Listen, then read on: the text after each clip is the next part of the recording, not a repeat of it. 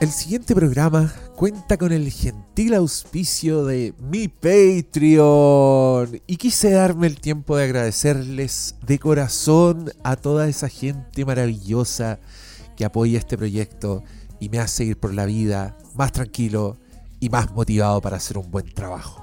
De verdad, este programa ya habría dejado de existir de no ser por toda esa gente hermosa. Así que de corazón Gracias por tanto, Meseniwis.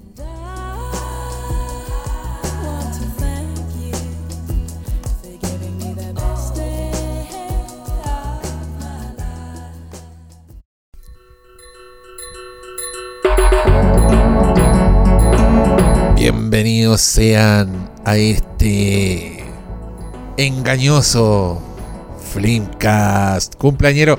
¡Feliz cumpleaños! Muchas gracias. Muchas felicidades. Un aplauso. Yo no, Hoy nos costó sacar esta grabación, pero aquí estamos y yo no quiero perder tiempo en este capítulo. Me acompaña Pablo Quinteros, me acompaña Oscar Salas.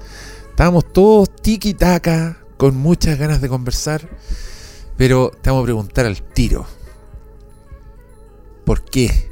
¿Por, qué estas? ¿Por qué vamos a hablar de las películas Nueve Reinas y El Aura del señor Fabián Bielinski? que en paz descanse. sí, merecido. Yo soy de la creencia que ojalá estés en un, en un Valhalla. Shiny and Chrome. Shiny from vos, dale ahí, ojalá estés carreteando como corresponde porque este es un gigantón. Eh, porque igual quería hacer una, la idea de una filmografía no extensa o la idea de una dupla de películas. Quería quería esa, esa alimentación entre dos. Porque creo que funcionó, creo que lo de Texas, la masacre de Texas funcionó muy bien, era muy bueno entender la idea de un autor detrás de una obra, que creo que es algo que funciona muy muy bien en esas, en esas tres. Pues, creo que igual la sombra de, Hooper está mucho en la, en la nueva. Eh, por mucho que, la hayan maltratado, puta que la han dado en el suelo. La malentendieron. Quizá. Creo yo. Bueno, pero eso fue otra conversación y me gustó mucho esa idea. Y empecé a hacer duplas o tripletas, cuestiones que estaban relacionadas de largo, de trecho largo, digamos, o em, que a la vez me llevó a otro descubrimiento y que es la idea de lo de, la, de cada dos décadas. O sea, los 70 influyen directamente en los 90, que influyen directamente en los últimos 7 años, te diría yo. Mm. Em, y, que, y que también, y lo comenté en un, en un podcast anterior, siento que nos estamos frenando en nuestro descubrimiento cinéfilo. no, hoy día la nostalgia de los 90 nos tiene topado. O sea, como que llegamos a los 90, como que, como que el heist nació con Michael Mann y no, no vemos otras heist para atrás, No vamos a descubrir eh, las películas de estafa de los 80, los 70, los 60, sino que estamos en eso y dije, ya sabes que quiero, quiero hacerlo con, con la obra de alguien. Y se los comenté a ustedes, me costó hacer la decisión. Y cuando les comenté y ustedes dijeron, esa, a pesar de que eh, pueden haber sido comentadas en otros lugares, dijimos, ¿sabes qué? Este es un buen regalo cumpleañero y yo que estaba dispuesto ya. Vaya que lo es. y para, eh, estas instancias son para darse un gustito, Cristian. Este, un gustito. este es un gustito porque yo, yo quiero decirlo, yo soy un creyente que Fabián Bielinsky es el mejor director latinoamericano de lo que va del siglo. Sin mucha competencia.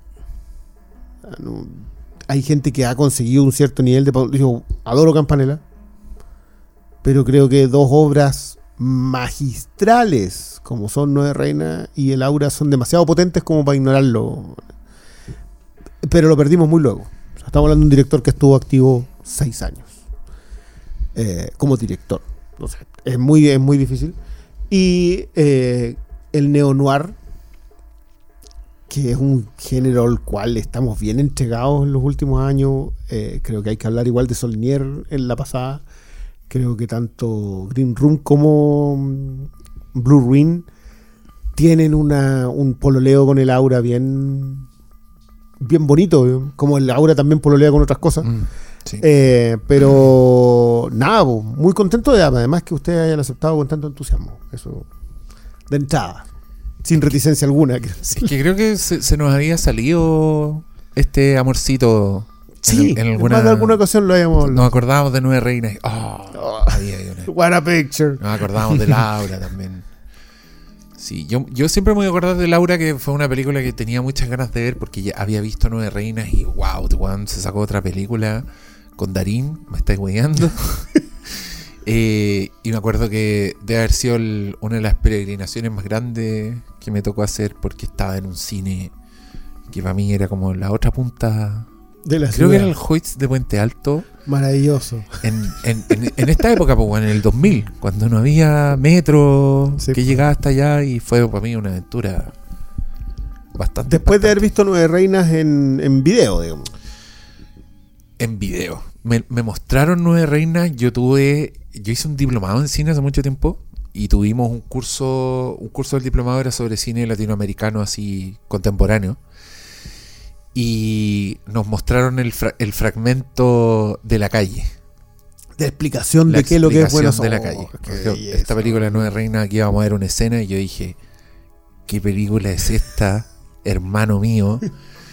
y la de ahora rondado muy pronto, época de videoclub.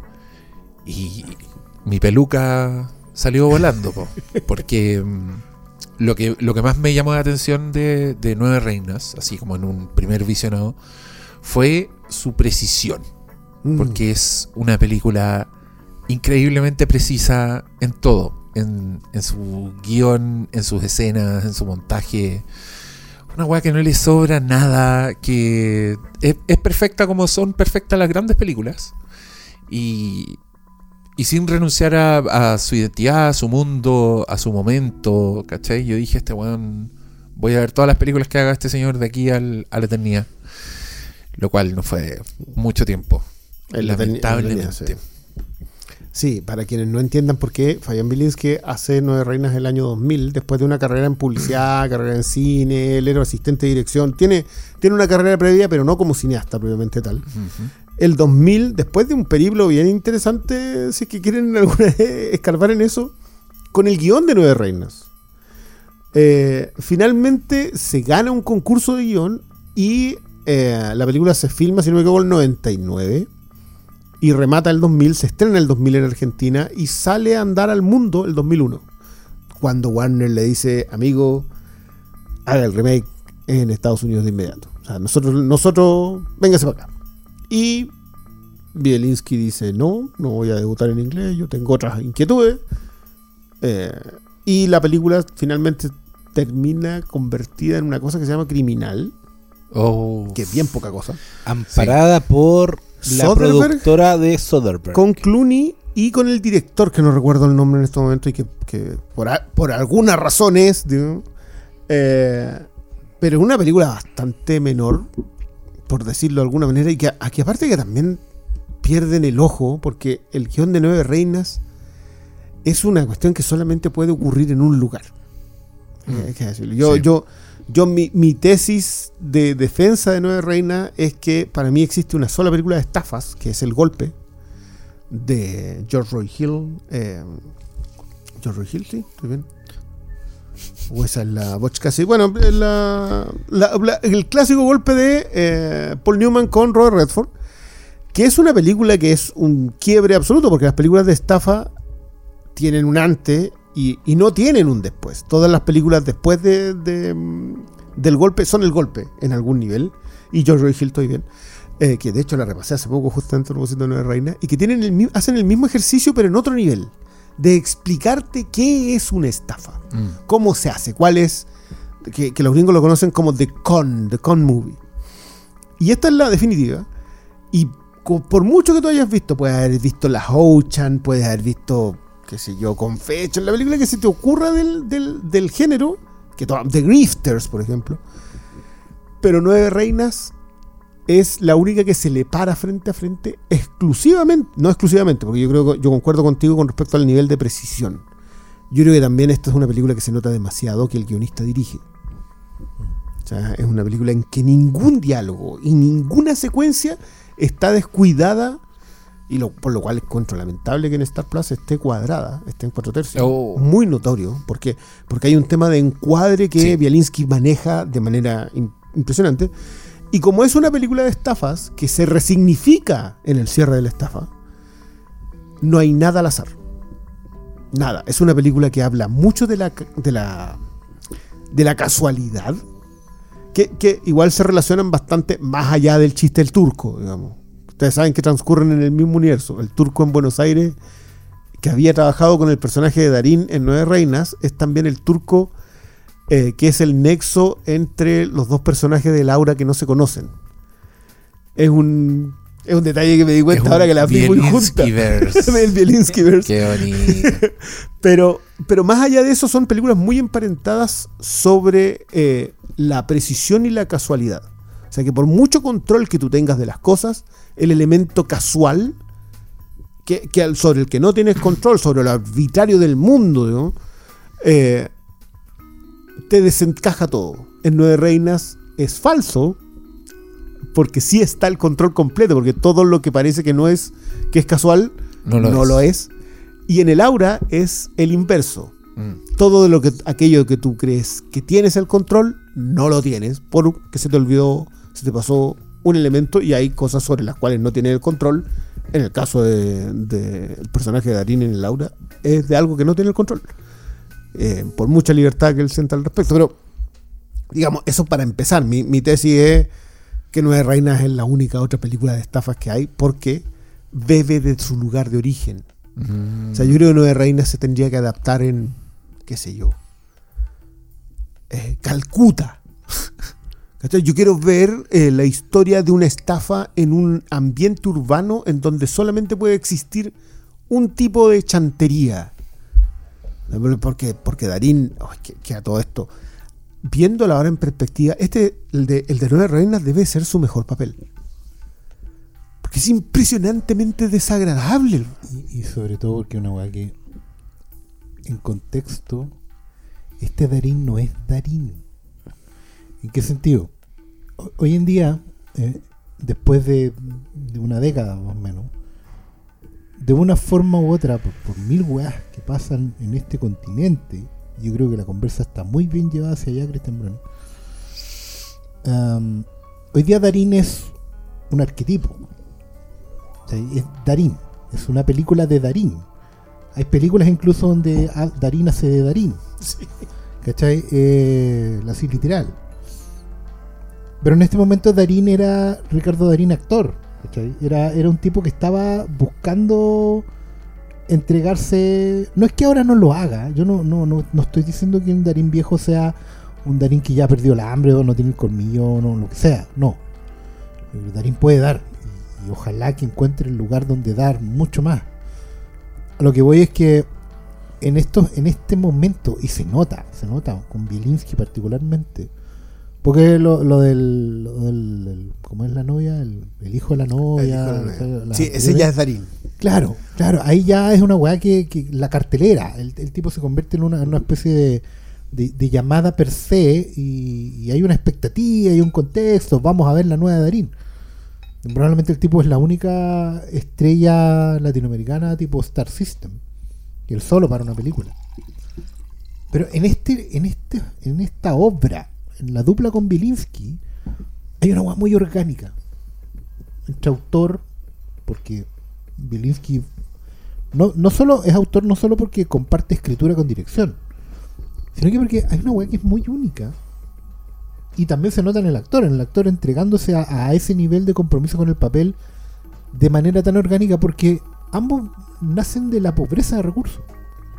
O sea, en Estados Unidos, en, grandes industrias, ni siquiera solo en Estados Unidos, en las grandes industrias, las divisiones de funciones nacen de- de- del, del músculo industrial.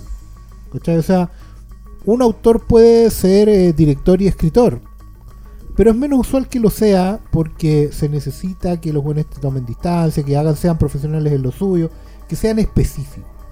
Es lo mismo que pasa en el cómic, o sea, la- algunos autores latinoamericanos de historieta, por ejemplo, consideran súper antinatural el sistema gringo donde tú tenés un guionista, un dibujante, un intentador un rotulista. ¿Cachai? Porque encuentran que son si no, no formáis un buen equipo, eh, la obra se des- desperdiga, ¿cachai? Hay buenos dibujos que pueden estar mal entintados, buenos guiones que pueden estar mal dibujados, ¿cachai? En cambio, cuando está todo en una sensibilidad común, única, la obra tiene otra fuerza, tiene sello de autor, ¿cachai? Pero eso tiene que ver con generosidad de recursos. Cuando tú podís pagar un, un- profesional para cada cosa. ¿Cachai? Porque, y además porque tienes apuro de recuperar tu inversión, de mantener la cosa andando, la máquina andando. Pero lo bonito de, de- la obra de Bilinski, sobre todo visto hoy día, como, como la sentí hoy día, y claro, es muy orgánico y, y por eso también encuentro tan valiosa la defensa del, de no hacer el remake. ¿Cachai? De no Mm. hacer el remake. ¿Cachai? No por una weá de parado de la raja, porque odio el cine norteamericano y yo me quedo aquí en la sala espacio cable y cosas así.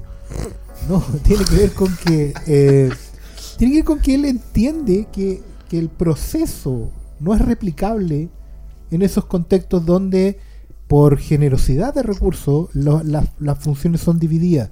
Donde el productor no va a entender porque no está involucrado orgánicamente en la génesis del tono, del ritmo. O sea, a mí, bueno, estoy muy, muy, muy emocionado de haberme repetido Laura particularmente. Porque hoy día la vi con ojos de 2022. Y, y tú reconocí, weón, ¿cómo hay tantas weas que este weón está tan adelantado? Mm. Y al mismo tiempo hace weas que son tan olvidadas. O sea, porque empezáis a ver el aura hoy día. Les va a pasar a ustedes que están escuchando este programa. Van a ver esta película y decir, bueno, es como una película de los Cohen. Es como la primera pasada. Después, ah, pero es que es como un Nordic Noir. Porque en el sur. Y todo eso es sí, pero no. ¿Cachai? Porque tiene weas de, de cine negro de los años 40. Tiene weas de. eh, bueno, los Cohen ven de la misma fuente. Mm. Pero el punto es que Bielinski entiende que el control de su obra tiene que ver con que él la, la, la saca de la tripa, de una weá que le sale de adentro. Y tiene que ver con un contexto cultural en el que está metido, Argentina, Latinoamérica, pero particularmente Argentina, y la Argentina fuera de la capital. ¿Cachai? E- Es significativo cuando el buen dice, no, yo soy un amigo de la capital. Marca la distancia, eh, te vas al lugar donde te, te tienes que ir, donde esas cosas pueden pasar. Donde hay un casino culeado que está en medio de la pampa, ¿cachai? Eh, y, y está una carretera de otro pueblo, donde hay un prostíbulo que no es un prostíbulo y el buen tiene una hija ahí. ¿Cachai? Esas weas no te van a pasar en una ciudad grande. No podís adaptar esa wea en otro lado. De la misma forma que en una Claro, reina no llevarse al diciendo, otro claro, lado. Porque el ritmo es distinto, la- las necesidades de esa gente son distintas, los procesos históricos son distintos. ¿Cachai? No es casualidad que el tipo que tiene una cabaña, por ejemplo, en el Aura, tenga un apellido eh, eh, Alemán. alemán. Sí. Te crujen otros otros resortes ahí en esa weá. ¿Cachai? Y, y, y por qué está con una pendeja tan pendeja. Eh, Cosas ¿cachai? que igual en la película te las van mostrando. van o sea, que él es muy dueño de la pantalla. eh, porque tiene completo conocimiento. Ese ese weón está metido en ese bosque. Sí, es que, que yo, creo, yo creo que el, el- el concepto que más aplica acá, eh, sobre Bielinski en particular, es el de autor. Y en, el, en el concepto del autor, que es alguien consciente de, de lo que está haciendo, ¿no? La idea está del cineasta consciente, es decir, de alguien que sabe que está filmando para que alguien más lo vea, que es una cuestión que mucho, que muchos olvidan hoy día cuando uno se dedica a, a loar a un director que es expresivo.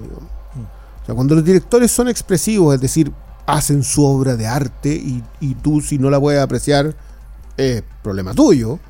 Que yo no tengo problema, yo no tengo problema con gente como Gaspar Noé o como con, con las cosas más recientes de Lynch, ¿cachai? No tengo problema con eso, yo a mí me gusta verlo. Pero hay ciertos autores que no, porque son conscientes de que eh, hay un consumidor al otro lado de la pantalla y del que lo que ellos tienen que colocar en la pantalla tiene que ser exactamente lo que quieren que la persona en la butaca vea. Y, y Diego da con la, con la expresión exacta. El nivel de precisión que tiene Bielinski es, es el mismo nivel de precisión que tiene Michael Mann. Es de, de esa gente estamos hablando. Tiene la Y- misma calle. e- exacto, y que, y que se nota mucho que vienen de, de una mirada en la vereda. Son, son gente que se paró en la vereda y miró. No es gente que se puso a escribir en su máquina de escribir eh, clásica, no, no computador, sino máquina de escribir clásica. O sea, yo aplaudo a gente como Wes Anderson, pero yo no puedo ignorar a gente como Solnier o como Bielinski o como Michael Mann. Eh, y independiente de sus vertientes, yo creo que acá hay lo que tiene de Deliverance. Le falta, bueno, a Laura le faltan banjos. po. que, que de nuevo es la inspiración, pero no, no está copiando, no, No, está no. imitando, que es Tiene mucho cine. Es, que- es que eso no me pasa, ¿cachai? Y, y- Bielinski y- tiene y- mucho cine. y tiene mucho cine, pero sigue siendo Bielinski, sigue siendo Control Bielinski, no es Burman. Eh, eh, Nueve Reinas no es George Roy Hill. No está haciendo rima visual. Exacto. Y, y- y me, y me pasa mucho con. Y por eso mencionaba a propósito de lo, que, de lo que nos ocurre hoy día con el retroceso. O sea, porque beber de la misma vertiente no es hacer la misma película. Y, y sabéis que me acordé mucho de Sorcerer con. eh, con, Uh, con Watch of. Fear. ¿cachai? Con. eh, Con la original, con la of Fear. El Salero del Miedo. Sí. que es entender que los momentos son distintos y que estéticamente eres distinta. Y, y claro, tú agarráis Sorcerer y agarráis. Podía ser un, un, un Sorcerer, el Aura, Deliverance, Blue Ruin, perfectamente. Eso es, ese es la- y tú las mirás y decís, ya, acá hay primero el existencialismo de los personajes, porque convengamos en que una de las gracias de lo que tiene Darina acá, que a quien también se merece todas las flores junto con Milensky, es que son dos personajes completamente distintos. El chanta, de- claro, el chanta estafador, no tiene nada que ver No. Con el, con el existencialista, que, que, que no tiene nombre, que es un tipo que, que no tiene objetivo en la vida, ¿cachai? Un, hombre que, lo- que lo está, ahí- está contemplando. Que está tan en blanco como cuando le da el ataque de epilepsia. po. Exacto. Exacto. Por mucho que él admire también la precisión. Y esto, esto es algo que también me encanta, porque creo que Bielinski logra traspasar a sus personajes una inquietud sobre su mirada. Que eso es, es algo que parece que debiera ser el leitmotiv de toda película, pero no pasa necesariamente. Que lo que hacen los. Que no sé, pues Scorsese lo hacía. Pero Tarantino quizás lo hace. En bailes distintos. O sea, un- un- uno baila tarantela y el otro baila, no sé, rockabilly, ¿cachai? Sí. Pero, pero en- esos mismos bailes logran que los, pro- sus protagonistas tengan sus propias inquietudes. Pero no es tan fácil. Es que esa es la weá, porque lo, lo de Bielinski, eh, y esto soy breve, digamos, eh, tiene que ver con que el tipo está lleno de cine. El tipo entiende cómo funciona el cine. Pero lo que hace con su conocimiento, con su entendimiento, más que conocimiento, con su entendimiento, es contar la historia que él puede contar. Una historia argentina. Y eso bueno tiene que ver con que los jóvenes hablen de pelotudo y boludo y cosas así. ¿cachai? Tiene que ver con que para mí es una weá muy emocionante. Porque yo cuando me he aproximado a la historieta y, hemos trabajado con, guionistas y dibujantes y toda la weá, siempre hemos tratado de que no hacemos historietas de género de superhéroes, por ejemplo, porque la conversa co- consideramos que el, el género del superhéroe responde a la cultura norteamericana per se y a la historia norteamericana. Que si tú tratarais de aplicar eso acá, termináis sacando otra cosa. Si eres fiel a, lo- lo- a la, a la relación del género con la historia. O sea, es una conversa como que decía, en, en Chile, en Santiago de Chile, no puedes tener al hombre araña. Porque no tiene ningún puto edificio donde colgarse. o sea, el weón se tira del titanio y, y rebota en el río. No tiene dónde colgarse. Tienes que tener a Mirachman. Claro. O sea, de hecho, en- es en- un muy buen, eso es un en muy una, buen punto. en una mirada Sí. correcta y lógica del tema, Mirachman es un tipo que viene de donde viene y responde a la lógica que responde. Es Y que eso es- no es parodia ni sátira. Eso es entender tu mundo y tu contexto. Entonces, cuando el tipo dice, ¿y cómo sería hacer un, un asalto acá en este banco? La lógica es esa. ¿cachai? La- la- los resortes. No es como vamos a copiar el asalto de. Ya, voy a poner un ejemplo reciente, de, de Michael Mann en Hit. No voy a filmar Hit en Argentina. No, po. ¿Cachai? Primero no tengo armas de asalto, segundo no tengo esos autos, Tercero, no tengo esos bancos, pero tengo otras lógicas. Y cuando tú estás en la calle, cuando tú conoces tu tierra, tu gente, tu, tu lugar donde estáis parado, y no vivís en recreaciones de otras ciudades dentro de tu propia ciudad, entendís la weón. Por ejemplo, y para terminar, con esto me callo. A mí me encanta en el aura la escena cuando el weón se para frente a la, a la fábrica, a la fábrica, donde asaltan. Que esa weá está, joya que es. está en Alberto Llona con Avenida Sur en Maipú. esa weá es la CTI. Bueno, ahí, ahí le atiendo el corazón. Yo entiendo que un weón se puede parar al frente y nadie lo va a pescar. Y el weón sale persiguiendo al, al que se arranca. Pero ¿a dónde lo persigue? Si esa es la weá que me encanta. ¿A dónde se va ese weón? No se va a un bar, ¿cachai? Que sería lo lógico si estáis copiando una película gringa. O a una casa. A un segura, callejón. A un callejón, ¿cachai? O a un blog de departamento. No, weón, ¿a dónde se va? No podemos decirlo, pero tenemos súper claro para dónde se weón se fue para Pedro Aguirre Cerda, por, Car- por Carlos Baldovino. y entendemos que weón llega hasta donde llega porque ¿qué estaba buscando. Lo que nunca ha tenido, un- una casa segura, ¿cachai? Un, un lugar donde weón nadie lo hueve. Donde se pueda bajar del auto con esa mancha y nadie le diga nada. Yo no entiendo weón. Pero el weón también la entiende porque ha estado ahí. po. Porque entiende que la lógica es esa. Y eso, eso es una weá que, que se que explotó en estas películas y no sé si se volvió a, a- replicar con tanta precisión como dijo el Diego en otro lado. Sí, igual yo creo que para mí son dos las claves. Eh, la primera, indudablemente, el talento. Mm. El talento de Bielinski en, para el manejar peso del talento. es para manejar el texto, el subtexto, el lenguaje audiovisual. Yo la primera vez que eh, que vi Nueva Reina fue un carchetazo. Yo fui a un videoclub sin cachar nada, sin haber leído nada, sin saber que era una película que había que ver. La vi, película argentina, Viste a Gastón Paul con Darín no, corriendo ni en la siquiera, los ni siquiera los conocía. Pero como estaba en un videoclub, un lugar en el que yo me había. me lo- yo me daba vuelta a los videoclubs, ya no sabía qué, a- qué arrendar. Ahí, ahí había arrendado, no sé, eh, Testing. Y había Ya. visto eh, Los Bárbaros de la Canon, ¿cachai? Ya me había visto todo. ¿sí? Justo tocó que vi esta. Y fue un, un descubrimiento así. Dije, ¿pero qué es esto? Eh, volada, volada una cabeza, lo he dicho aquí. Con pocas películas yo llego hasta el final.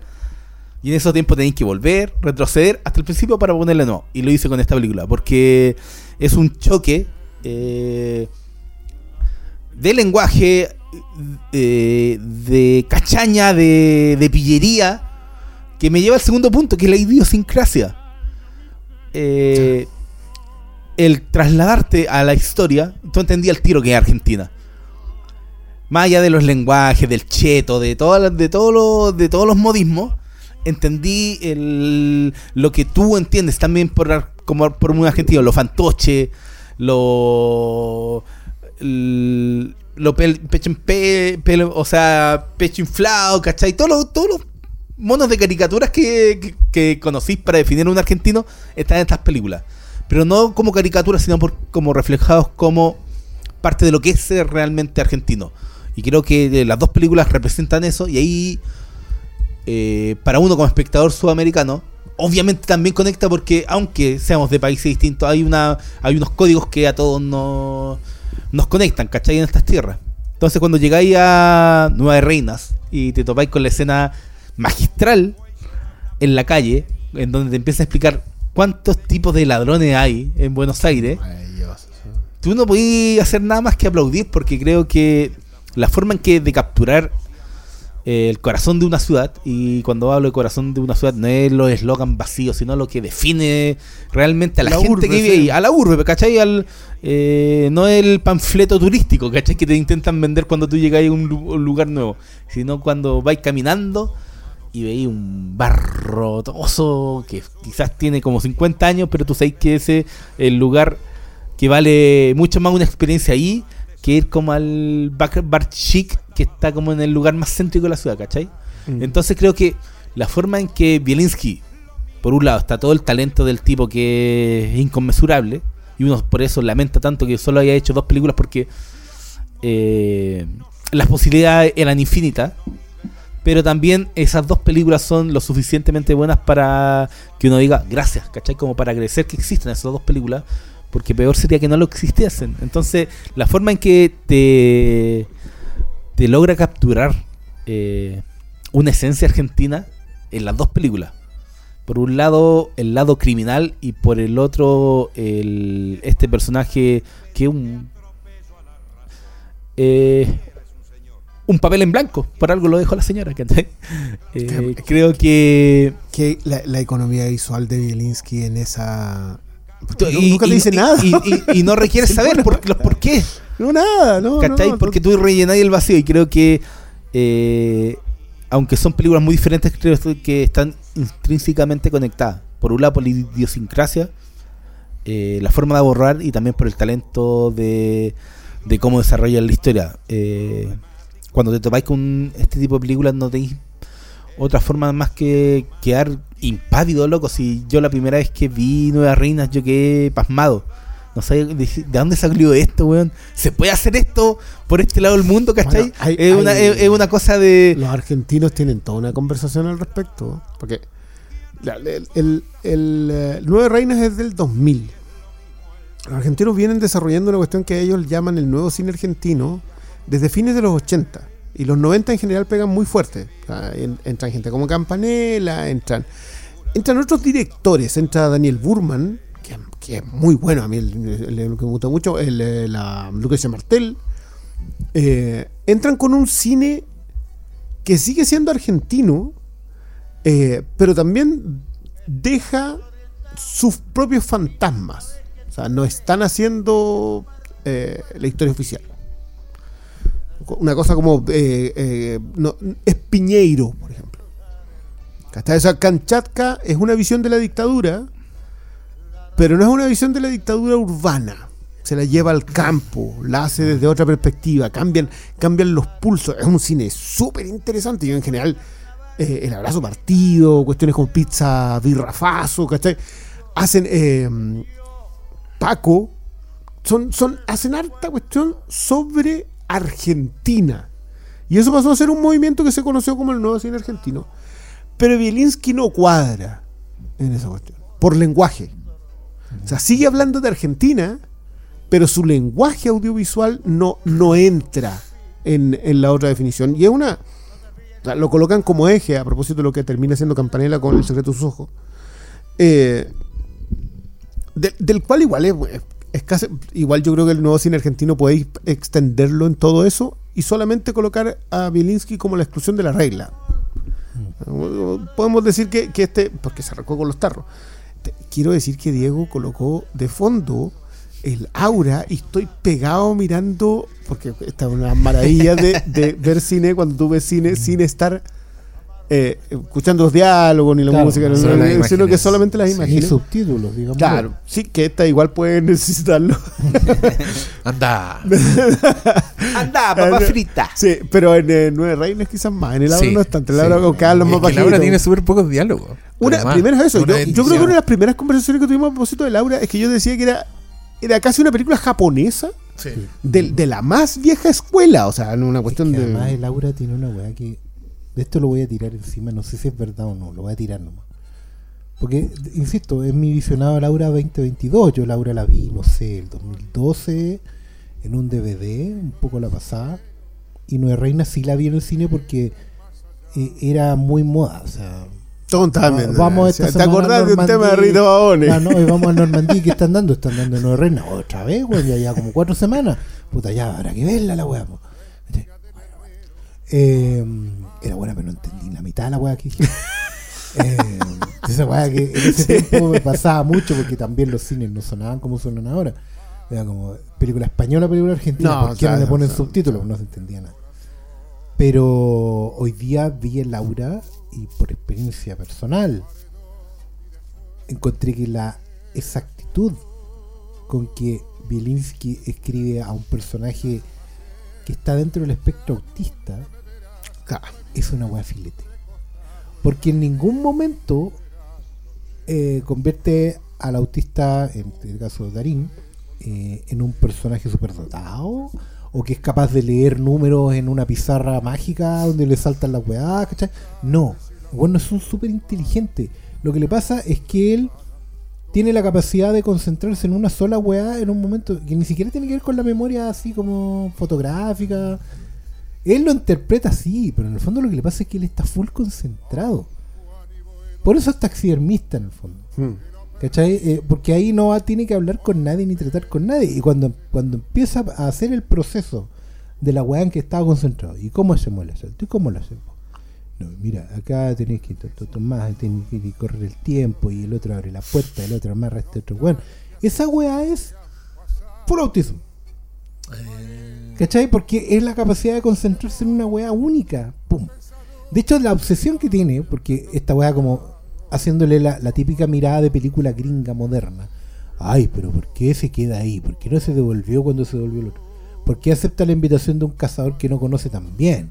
Eh, ¿Por qué se queda después con la mirando la cabra y decide hacer la weá? Como que esta weá no tiene lógica, te diría alguien hoy día, alguien medio espectador casual, esperando que todo el guion esté explicado en pantalla con texto, weón. De hecho, me acordaba mucho de Diego cuando el personaje de Erin entra en la, en la cabaña y empieza a ver las cosas en la pared. Y cómo era tan anti expositivo. Sí. No se entiende ni wea No. de qué es el plan, de qué estáis hablando, toda la wea, pero es información valiosa. Y el weón tiene la capacidad porque vive concentrado, si en el fondo es emocionalmente desapegado, porque está full, pues, está full concentrado en una pura weá, que es lo único que puede hacer. Bueno, no sabe relacionarse emocionalmente. Cuando sale el paso, cuando le hacen la encerrona, le dicen, ¿y vos qué sos? ¿Y por qué estás acá? Y la weá, y te voy a matar si vos sos un cana, eh, matalo. Y la weá, mata, si es un cana, mátalo. El weón no sale el paso porque sea uy, hiperinteligente, la weá, porque está full concentrado en el plan. De hecho, cuando se salva que lo maten dos veces, en el fondo, por unas weas completamente fortuitas que son muy Cohen, ¿cachai? Porque el mal está en otro lado, digamos, y pasó por arriba. Pero, eh, a diferencia de los Cohen que sí meten el cuento moral, porque probablemente son protestantes de América del Norte. Nosotros, como, como- Yo creo que el, Como- el- el factor de la eh, crianza como Sí, judía. La weá, claro. Y la weá, en cambio, en cambio la weá fortuita de, del Sudaca le pasó nomás. Esta weá. Sí, es, que, es, que buena, es buena la idea de. Por eso yo hablo tanto de- del personaje, o sea, de, de lo muy bien logrado que está Darín acá, como personaje y como actuación.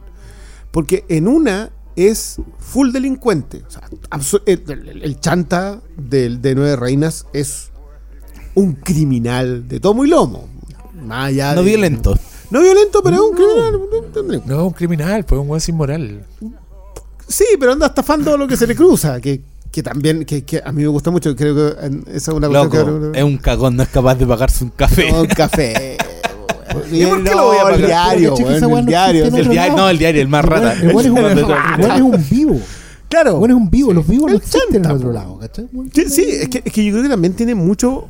Por eso esta es una película que yo siento que no puede funcionar en ningún otro lado. Esto, esto es una conversa como Llevarte el chanta argentino, latinoamericano, que no es solamente argentino, es un chanta latinoamericano, pero, pero específicamente acá por lo canchero, digamos. Mm.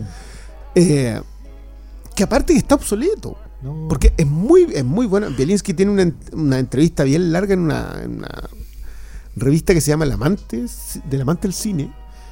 Eh, que Diego me prestó un librito a propósito de Laura y después busqué lo del Amante del Cine a propósito de esta entrevista más o menos larga. Él habla de que como se demoró mucho en hacer Nueve Reinas, mucho del lenguaje de Nueve Reinas no existe cuando se hace Nueve Reinas.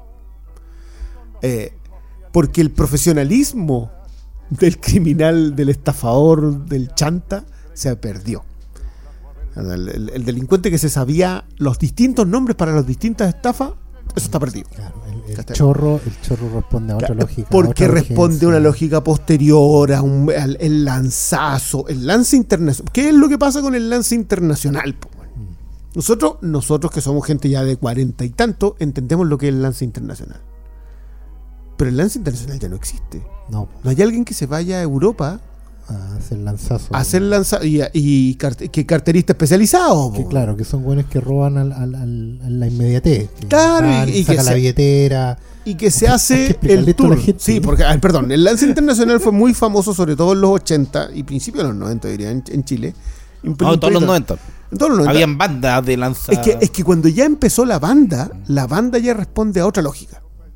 En cambio, el lance internacional era un profesional, era un, un carterista que se metía, que viajaba de Chile a, qué sé yo, Suecia. Suecia, España. Francia, Londres, te carteriaba todo lo que se le cruzaba y se devolvía a Chile gordito.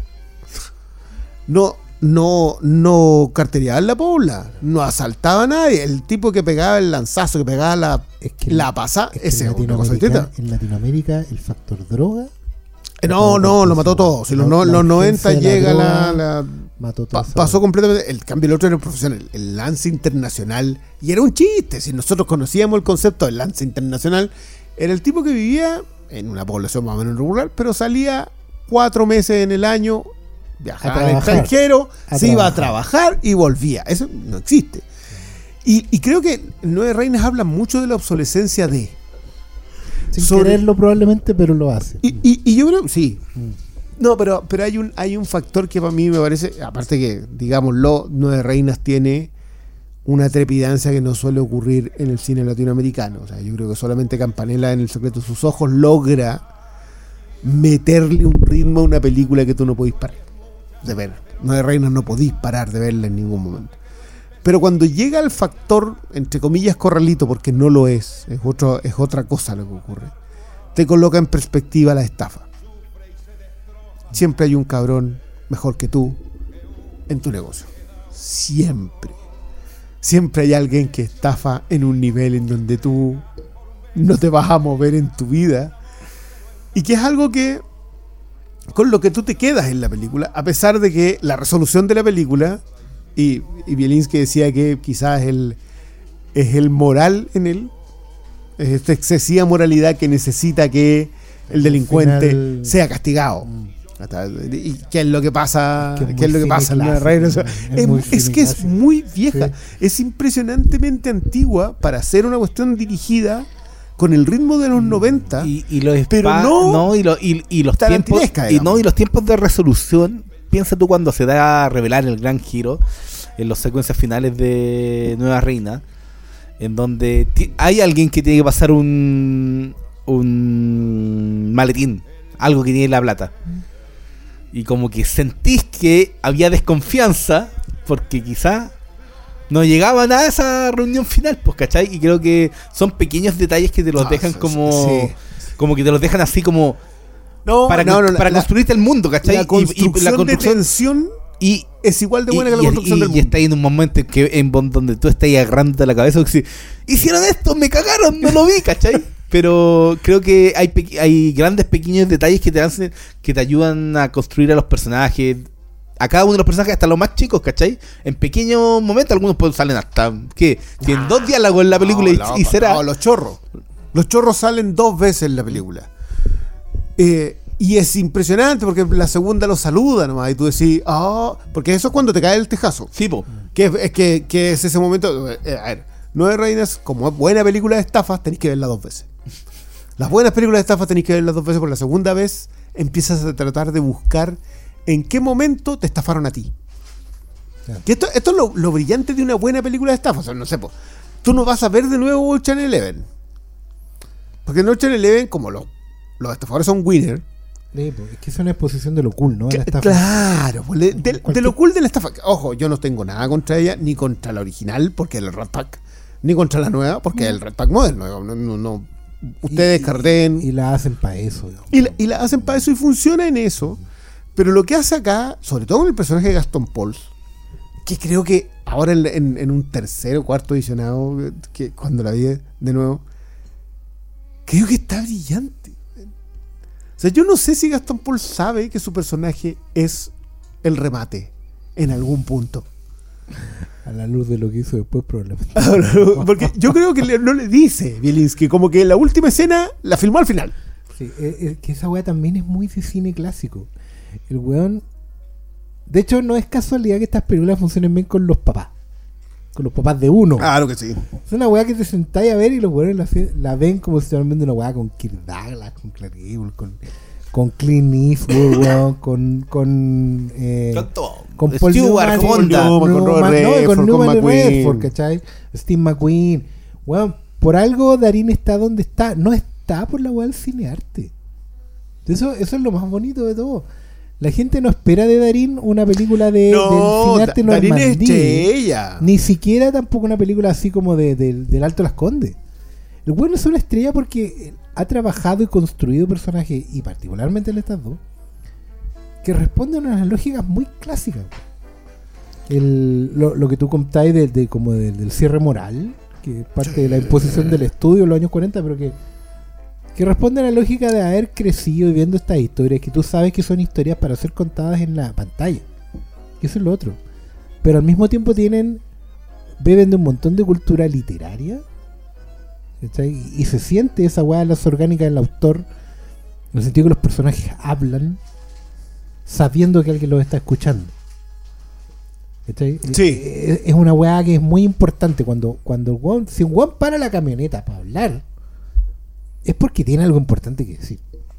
¿cachai? Entonces, eh, no- y por eso mismo no hablan cuando no tienen nada que decir No, cuando la imagen está hablando por ellos, ¿cachai?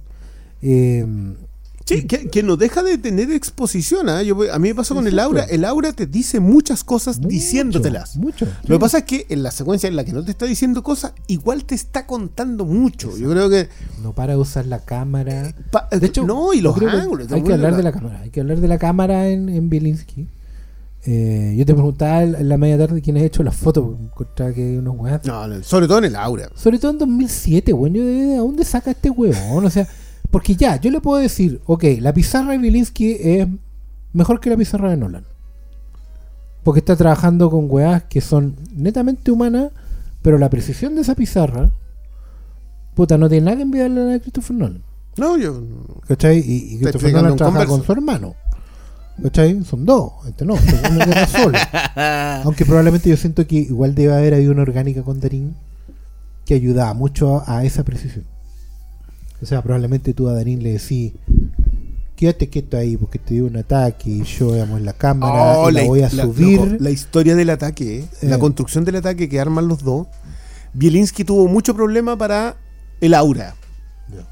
Eh, y Darín se dedicó a estudiar mucho qué es lo que le pasaba a, a una persona cuando le daba un ataque epiléptico, para para los que no han visto el aura, perdonen, es la historia de un taxidermista No, que tiene epilepsia. En el minuto uno el weón está en el suelo. Y que, y que es brillante porque no sabes qué le pasó. No. Tú sabes que está en el suelo, se para y se va, pero tú no sabes en ningún momento. Y, pero te lo explican, te dice, él mismo, tengo epilepsia, me da un aura, te explica lo que es el aura. Pero decían que ambos investigan y el aura no es igual en un epiléptico que en otro. Exacto. Entonces necesitaron armar su propia aura para la secuencia. Y cuando tú ves el segundo ataque, porque el primero no lo ves, el segundo sí lo ves, el segundo ataque está armado de una construcción de ángulos impresionante. Yo acabo de verla pasar y a veces lo coloca abajo en un costado, a veces lo, lo orilla, en la- a veces lo coloca al centro para mostrarte cómo le rota el bosque, etcétera, etcétera. Billing que decía que por él hubiese firmado en un bosque más espeso, en donde no entrara una gota de sol, porque quería que sintiera la opresión del lugar en donde estaba. Porque eso no es lo que le causaba el ataque. El ataque era completamente aleatorio, él lo dice en algún punto. Estamos, la- estamos viendo en este momento la secuencia del asalto al, a Cerro Verde. La fábrica en Alberto Llona con Aeneas. que eh, yo creo que no tiene nada que envidiarle a ninguna escena de asalto. Eh, eh, así, de las grandes escenas de asalto del, cine, porque está hecha desde, el punto de- desde un punto de vista, está solamente hecho desde el punto de vista del taxidermista, que es el personaje de Darín. Eh, y él solo está contemplando. Acá hay un tema. Mientras el Darín de Nueve Reinas es un delincuente de fuste, alguien forjado en ese mundo, el Darín de la Aura es un turista en la delincuencia. Es alguien que no ha cometido un delito, pero se imagina, su, todo su, su proceso mental pasa por imaginarse el delito perfecto, el crimen perfecto en donde nadie salga herido. Pero Bielinski es bien brutal con su violencia. Le gusta que la violencia que, que- que utiliza sea algo que tú sientas violento. Que, eh, que me acordaba yo a propósito de lo de Solnier de Green Room. Green Room tiene ese nivel de violencia que tú la sientes orgánica, que, que, que sentís el machetazo. No es John Wick.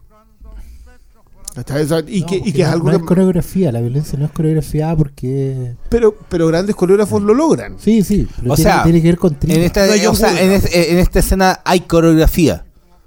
En términos de locación, como lo- las acciones que suceden. pero funciona Pero creo que sí. estética. Sí, pero es, eh, es también el, el punto de vista para acercarnos a este personaje, ¿cachai? Creo que todo está. Y, y el seguimiento que le hacen después. Todo el seguimiento. Y, y es Porque sigue que- siendo un turista. Sí. Está contemplando nomás. po. No, y va, va relacionado con todo lo que le construyen con el personaje, desde su tema de no poder matar animales, ¿cachai? Y ser Ah, taxidermista. Sí, pues y ser taxidermista, ¿cachai? Creo que va todo relacionado. Y va, va en pro de la construcción, que al final todo está muy bien construido. Sí. Para, para el- la revelación, ¿cachai? Para, para el momento de los cubos, como le dicen algunos. Es que, es que más encima, esta también es un, es un plan muy largo, mientras la otra es una con, es una, es una película de estafas, es una con movie, esta es una heist movie. Claro. Pero como está vista desde el punto de vista desde el turista, no es alguien que arme el plan, es alguien que se tropieza con un plan. Y su propia personalidad de tratar de armar un plan perfecto, dice, aquí hay un plan perfecto. Va- va- Se va- puede ejecutar. arqueología- Arqueología inversa. Mira, ahí va, ahí, ahí va por el cerro de Valparaíso. Eh, es que, es que, bueno, yo, yo, yo concuerdo completamente con Oscar a propósito de que esto es un, barrio que tú has visto. O sea, to- todo la, la- la- Y que por eso también funciona también la foto, funciona la, la persecución, los seguimientos. Acá funcionan porque tú sentís perfectamente que esto pasa en un lugar que tú conoces. Eh, y yo creo que igual para un gringo que ve esta película la puede ubicar, no sé, en Fargo, en, en un pueblucho Sí. en Sí, Minnesota. que weón. Esta película a mí me tocó, entre par- entre paréntesis, O no, las películas surcoreanas. pues, El- eh, el- claro. Bong Joon-ho el- fue el alta aquí, revisionado, el revisionado lo hice en, en una copia que está en YouTube. ¿Cachai? Porque no, No está en tengo, streaming. claro. No, no está en streaming y no, no he comprado el DVD que está disponible en su tienda. Está- Gol. está- golazo, golazo, golazo. Pero eh, los comentarios son todos gringos. Están Los locos. comentarios en YouTube no son tantos tampoco, pero son gringos. Son gringos que pero dicen, puta, gracias por subir esta weá. Eh, la vi, claro, en algún ciclo de cine exótico. ¿Cachai? Pero. ¿Tiene subtítulo en o sea, inglés? Es que. Lo revisé, yo también, yo también la vi en El YouTube. DVD que estamos viendo tiene subtítulo en inglés. Sí. weá. Claro, pero ojalá, por favor, súbala con subtítulo en inglés, ¿cachai? No, igual, Eh, yo quiero decir una cosa. Yo, yo- yo de verdad no entiendo cómo Nueve Reinas y el Aura no están editadas por Arrow o por Criterion. Bueno, ahí, ahí falta curatoría, porque, porque además eh, las quejas también en- de la copia de YouTube son, oh, esta weá está grabada en la tele, ¿cachai? Tiene logos, tiene, tiene la hora, así como que... si la empezáis a ver a las 10 de la noche, te- el reloj te va diciendo la hora tal cual. Eh, por suerte no tiene comerciales, ¿cachai? Pero es como... Es ahora no, por es que no es una película tan, tan Claro. lejana, po. No, si po. tiene 16 años, 15 Sí. años, 17 años. Ojalá que los derechos no hayan quedado en alguna en el aire de alguien, weón, una productora que ya no existe.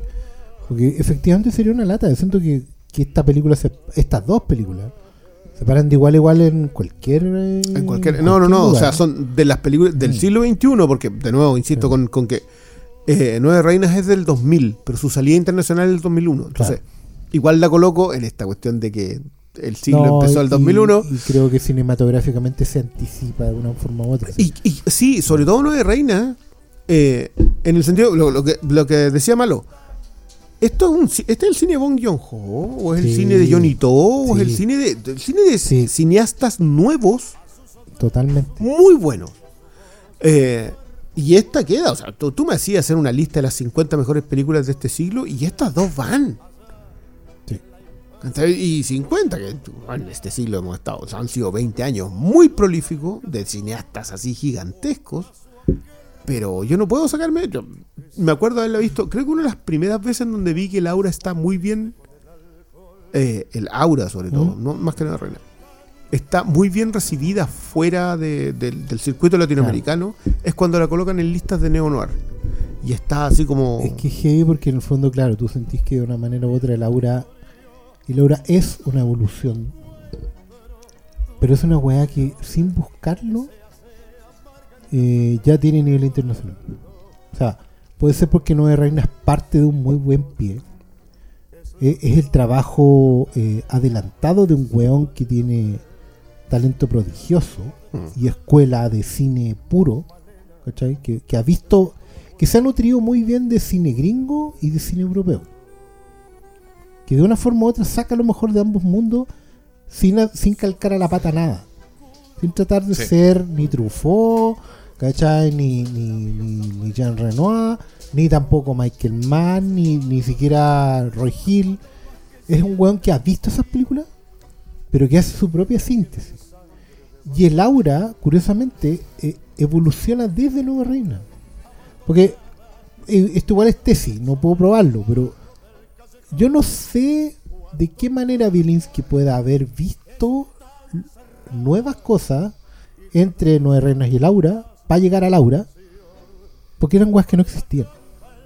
Si día alguien ve el Aura 2022, empieza a ver las. La, hoy, sí, pues, de, de harto el Nordic Noir. Esto de ir como al sur porque es muy parecido a lo que hemos hablado. De ir al sur de, de- de América porque es muy parecido al norte de Europa. Eh, la lógica del pueblo, la weá, bla, bla, bla, bla. Bueno, esa weá no existía el 2007, ni menos entre el 2000 y el 2007.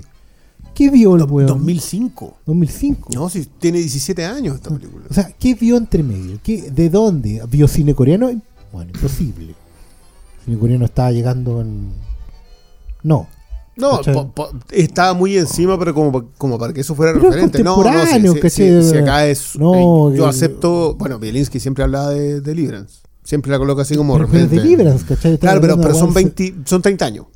Y, y la otra que Roy Hill, pues, todo del 73, ¿cachai? Weá Sí, gringa, sí. que viste en pantalla de cine probablemente, pero nunca copió la pata. Nunca lo que No, no, hizo- no, no, no. Si yo, yo cuando mencioné Deliverance Mm. y, cuando, y me imagino también cuando Bielinski lo hacía, es para que uno entienda un poco la, la, la idea de este personaje sacado de la urbe y metido en el rural, en donde ya no tiene sus herramientas. Que acá bueno, hacen muy bien la idea del, de la taxidermia en un principio. Yo me acordaba mucho de lo que decías tú a propósito de que todo oficio, si tú lo filmas con detalle, es fascinante. Sí. Y, y acá la primera Vaya que lo es. y vaya que tú estás viendo. Aparte que tiene todo un eco en el resto de la película, que eso sí se llama ritmo visual. Porque es el color de los ojos que elige para el zorro al principio.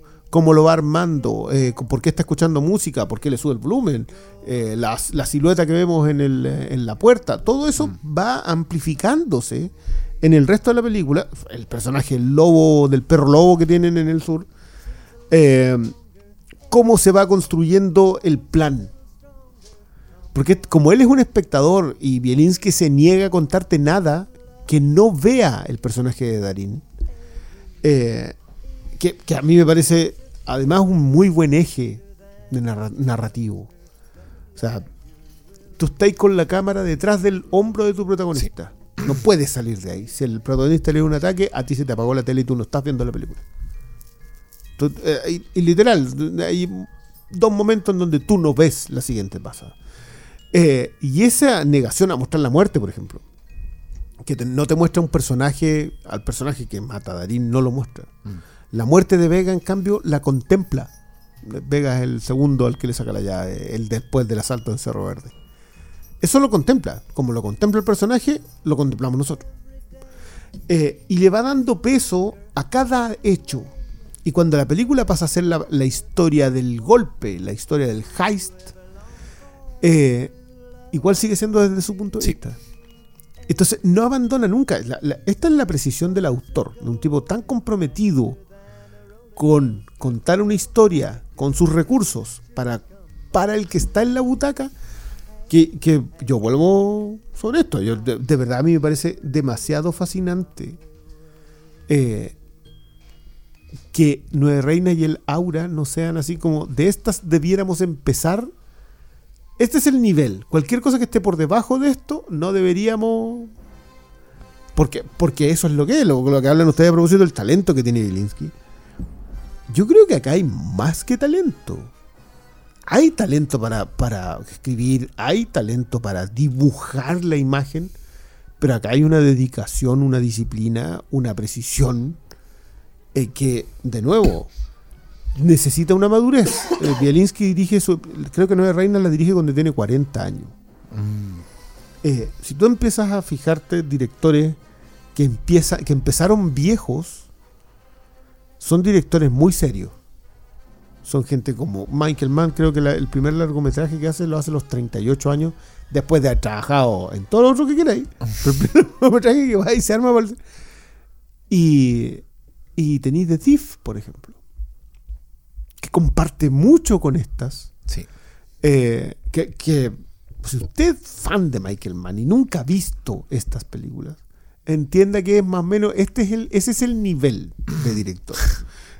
Estamos hablando de un tipo que, que no te explica nada, que entiende que tú eres una persona que estás dedicada a lo que estás viendo.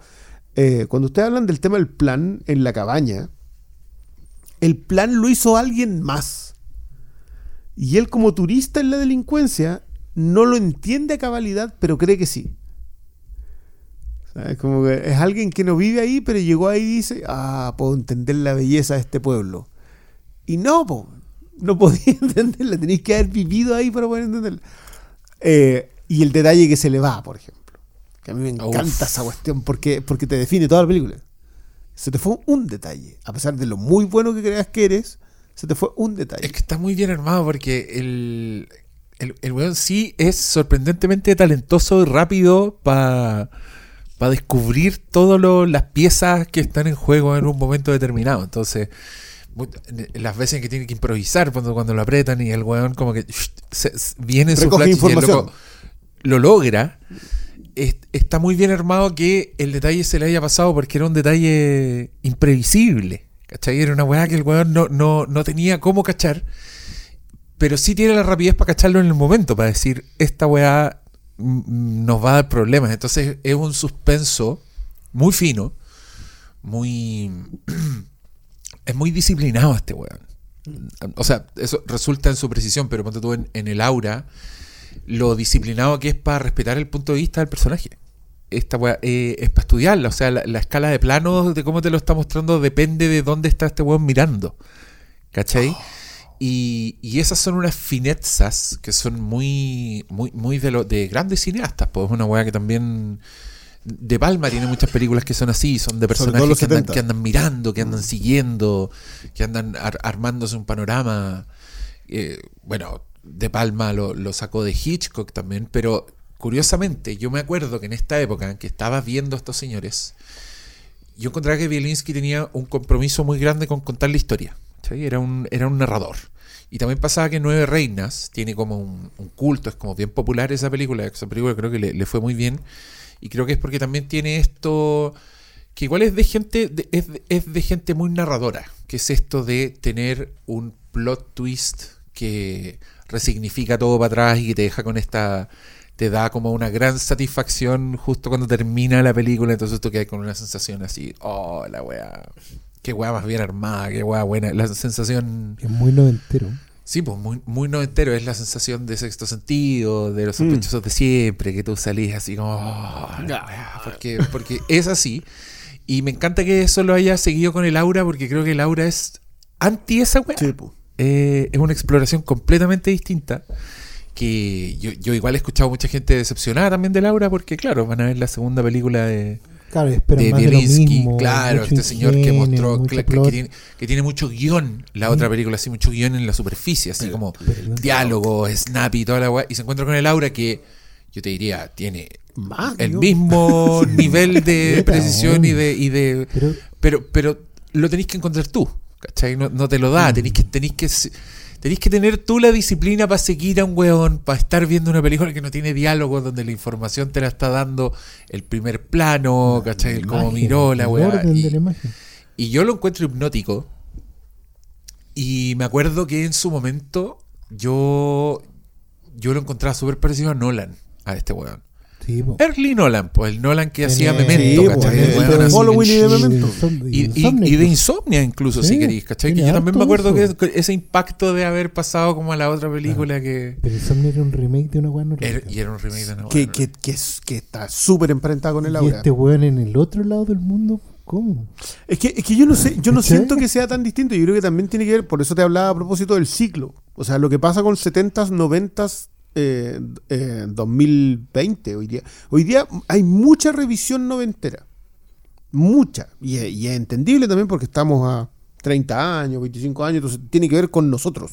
El cine que uno vio en sala. Exacto. Y en los 90 eh, fue eso mismo, por eso, por eso es tan interesante la conversación sobre Tarantino, que estaba filmando porque su consumo había sido distinto del del resto. O sea, claro, Tarantino también había visto Taxi Driver, pero, pero vio, eh, o sea, sabía quién era Ringo Lam, sabía quién era John Woo, vio a Sui Hark. Entonces, su, su cine noventero es un cine que bebe de otro. No es existencialista de partida. El cine, No, el cine de Tarantino es cool y No, está bien, no, es una crítica, no. es negativa al menos. Pero entiende, entiende cómo se toma la pistola. ¿Cachai? Y Guy Ritchie después le copia al que copió a los copiantes. y, y- y yo de nuevo insisto, está bien porque se formó un núcleo de, de- de formas de contar historias. Hay gente a la que le resultaba muy bien, otra a la que no. Sí, Tenía que Richie muy bien, McGee muy mal. Eh, Por ejemplo, es un muy buen ejemplo. Pero eso era gente que había bebido de la segunda, de la primera generación de cinéfilos, que eran de Palma, que bebía de Hitchcock, que era Scorsese, que tiene unas referencias con Mann y con 500 otros directores, porque ese viejo es otra cosa. Ese weón está en otra categoría. Eh, pero tenía Spielberg que venía de, de ver los seriales, de ver, de ver David Ford, ¿cachai? De John Ford. Eran, eran gente que venía como criada con otra. No yo, y yo esto yo lo veo como un, in- entre comillas, inconveniente, es que nosotros hoy día frenamos. En cambio, los cineastas no lo hacían. Se pegaban otra pasada para atrás. Así como que, ¿de quién? Y por lo tanto terminan bebiendo las mismas vertientes. Los gigantes beben de vertientes. Eh, los no tan gigantes ya llegaron al agua que te venden envasada.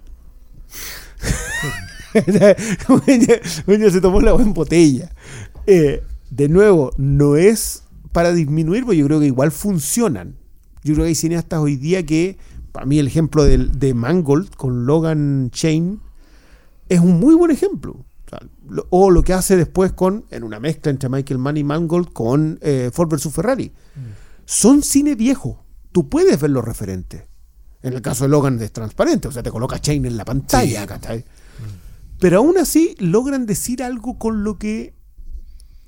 con, la, con las otras trampas, con los otros trucos, con trucos aprendidos, con, con la estafa que te enseñó alguien, igual podía ser una estafa nueva. Podí, tenéis otro, otro artilugio, que es lo que, vuelvo a insistir, con lo que hacen con la entrada en el banco en Nueva Reina. La entrada en el banco te está diciendo, Argentina, podemos ser muy buenos estafando acá abajo, pero hay una tropa de cabrones ahí arriba que nos van a cagar a todos. Y lo hace, te lo dice. El eco del corralito está ahí. No, no, es. No, no. Fue pre-corralito. Fue pre-corralito. Fue y es brillante porque es pre-corralito porque lo está, está diciendo que el que es el, el dueño del banco el que te está estafando. Es por eso el dato de Cárdenas, Claro. creo que era. Eh, Está enojado. Está enojado. no, y, eh, aparte que, digámoslo, el, el factor moralista que tiene Belinsky de castigar al peor de todos, Mm. eh, lo hace porque el estafado siempre se lo merece. El. ¿Cómo se llama el de, el de tiburón que sale en el golpe? Robert Shaw. Es un camión de personaje. Yo creo que también, en perspectiva, tú lo miráis, todo obviamente es Paul Newman con Robert Redford. Hombres hermosos, digámoslo. Pero Robert Shaw se manda un villano así, pero para celebrarlo por todo lo alto. Eh, justamente porque entiende de que hay que construir un tipo de villano en específico que tú quieras que sea estafado. La caricatura de eso es Andy García en Ocean's Eleven.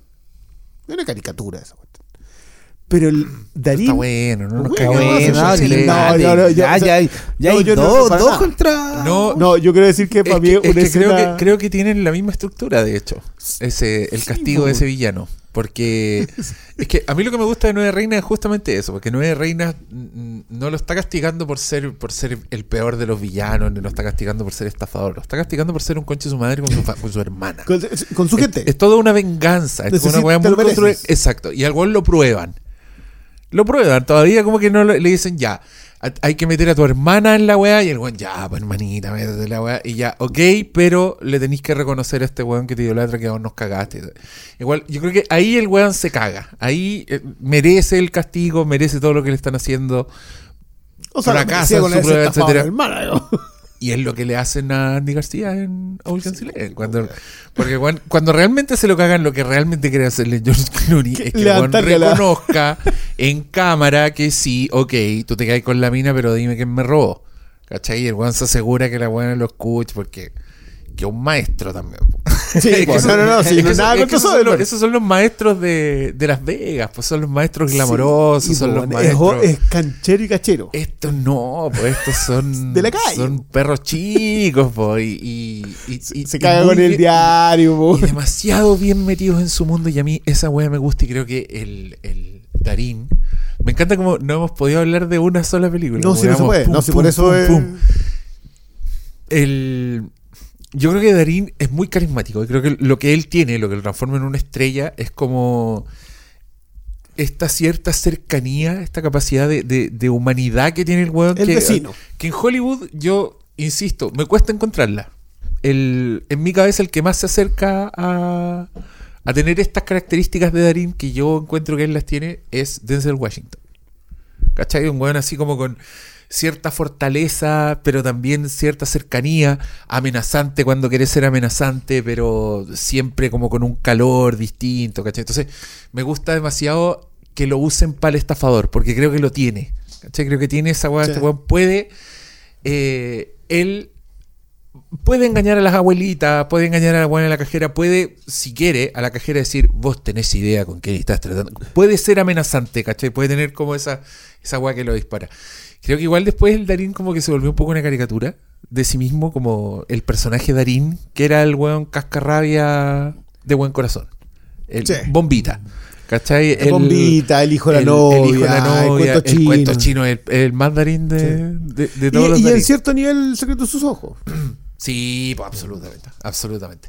Pero en, creo que Bielinski igual se lo llevó No, a no. lugares muy hermosos, como este estafador que termina siendo eh, merecedor de todos los castigos, y este otro weón que es un, un alma en pena, es un, es un personaje que Es que- es que Curiosamente está- Darín es muy cercano, pero puede alejarse Sí. el weón también. puede Está dentro de su si abanico un switch. Y es actoral. ahí No, que pero es ahí, muy- ahí el factor Ah, weón, existencialista. grosso, Ahí te das cuenta que la orgánica entre ambos era, era No, real. era muy, era muy real. O sea, él no está repitiendo un personaje, claro. No podemos tampoco decir, mira, hicieron 10 películas y siempre cambiaron de personaje. No, porque no se pudo. ¿cachai? Pero, De hecho, pero estaban, uno, tra- estaban trabajando en la tercera. claro, pero uno no siente que los tipos. Esto, esto es parecido un poco a lo de. eh, puta, es que no, no sé si hay tantas, un poco como duplas de, de actor-director o actriz-director que, que hayan ido dándole la vuelta. Por ejemplo, hay racha. Hay, hay paradas, hay momentos en que Spielberg agarra a alguien y, y empieza a sacarle A Tom Cruise, por a ejemplo. Tom Cruise, por ejemplo, a, a Tom Hanks, ¿cachai? Eh, Tenía que sacarle No, no, al sí, era pequeño, al pequeño de, Tom. de hecho, de hecho lo intentaron, porque, ¿cachai? El, pero no sí, pero hay- esas nacen de otro lado. Yo creo que lo de Scorsese con De Niro, por ejemplo, es un, es un lugar muy interesante. eh, Pero eh, no sé si alcanzan a salir de. Claro, porque es que hay una weá, porque la diferencia que podemos encontrar quizás en, en Scorsese de Niro es que de una forma u otra, y es la más típica, es que el actor se convierte en el alter ego Mm, sí, claro. Sí, lo que, sea, lo que le pasa a Hitchcock con claro, Cary Grant. con Cary Grant. O lo, o lo que queréis O con ser, Stewart. claro, o lo, o lo que proyectáis de ti. Pero ahí vais repitiendo patrones, de una forma u otra. Acá no, acá yo siento que el, eh, había una necesidad de, de- de contar una historia y, y también es distinto a lo que podéis encontrar con, en, en Nolan, por ejemplo, repitiendo con, con, con su troupe. ¿Cachai? Mm. Que, que de una forma u otra el, el tipo tiene una, una, un- una troupe dando vueltas. Michael Caine, Tom Claro. Hardy. Claro, pero no. Pero están más que nada como para llenar ciertos arquetipos, como un equipo de fútbol. Los hace jugar en posiciones, ¿cachai? Acá da la impresión de que Bielinski y Darini iban mano a mano en, en desafiarse a reinterpretar para este mundo el cine clásico. ¿Cachai? Mm. No, Porque iban a contar, iban a hacer, iban a cerrar el círculo de una forma u otra. A lo mejor estaban explorando el noir a esta altura, que es probablemente las primeras películas que muchos vemos. Es que, es que bueno, digámoslo, el, el neo-noir, que es un género de este siglo, eh, el aura es demasiado fundamental en eso. Está, está al lado de Brick, está al lado de Memories of Murder, está al lado Zodiaco, ¿cachai? Que, de nuevo, son todas películas que beben del existencialismo setentero. Algunas estéticamente, o sea, Zodiaco tiene mucho que conversar con todo el hombre presidente, con Clute, ¿cachai? Eh, creo que cuando salen del entorno, el neo-noir fundamentalmente necesita salir de Estados Unidos. O sea, lo que hace funcionar Memories of Murder es que no bebe de arquetipos norteamericanos que fundan el noir.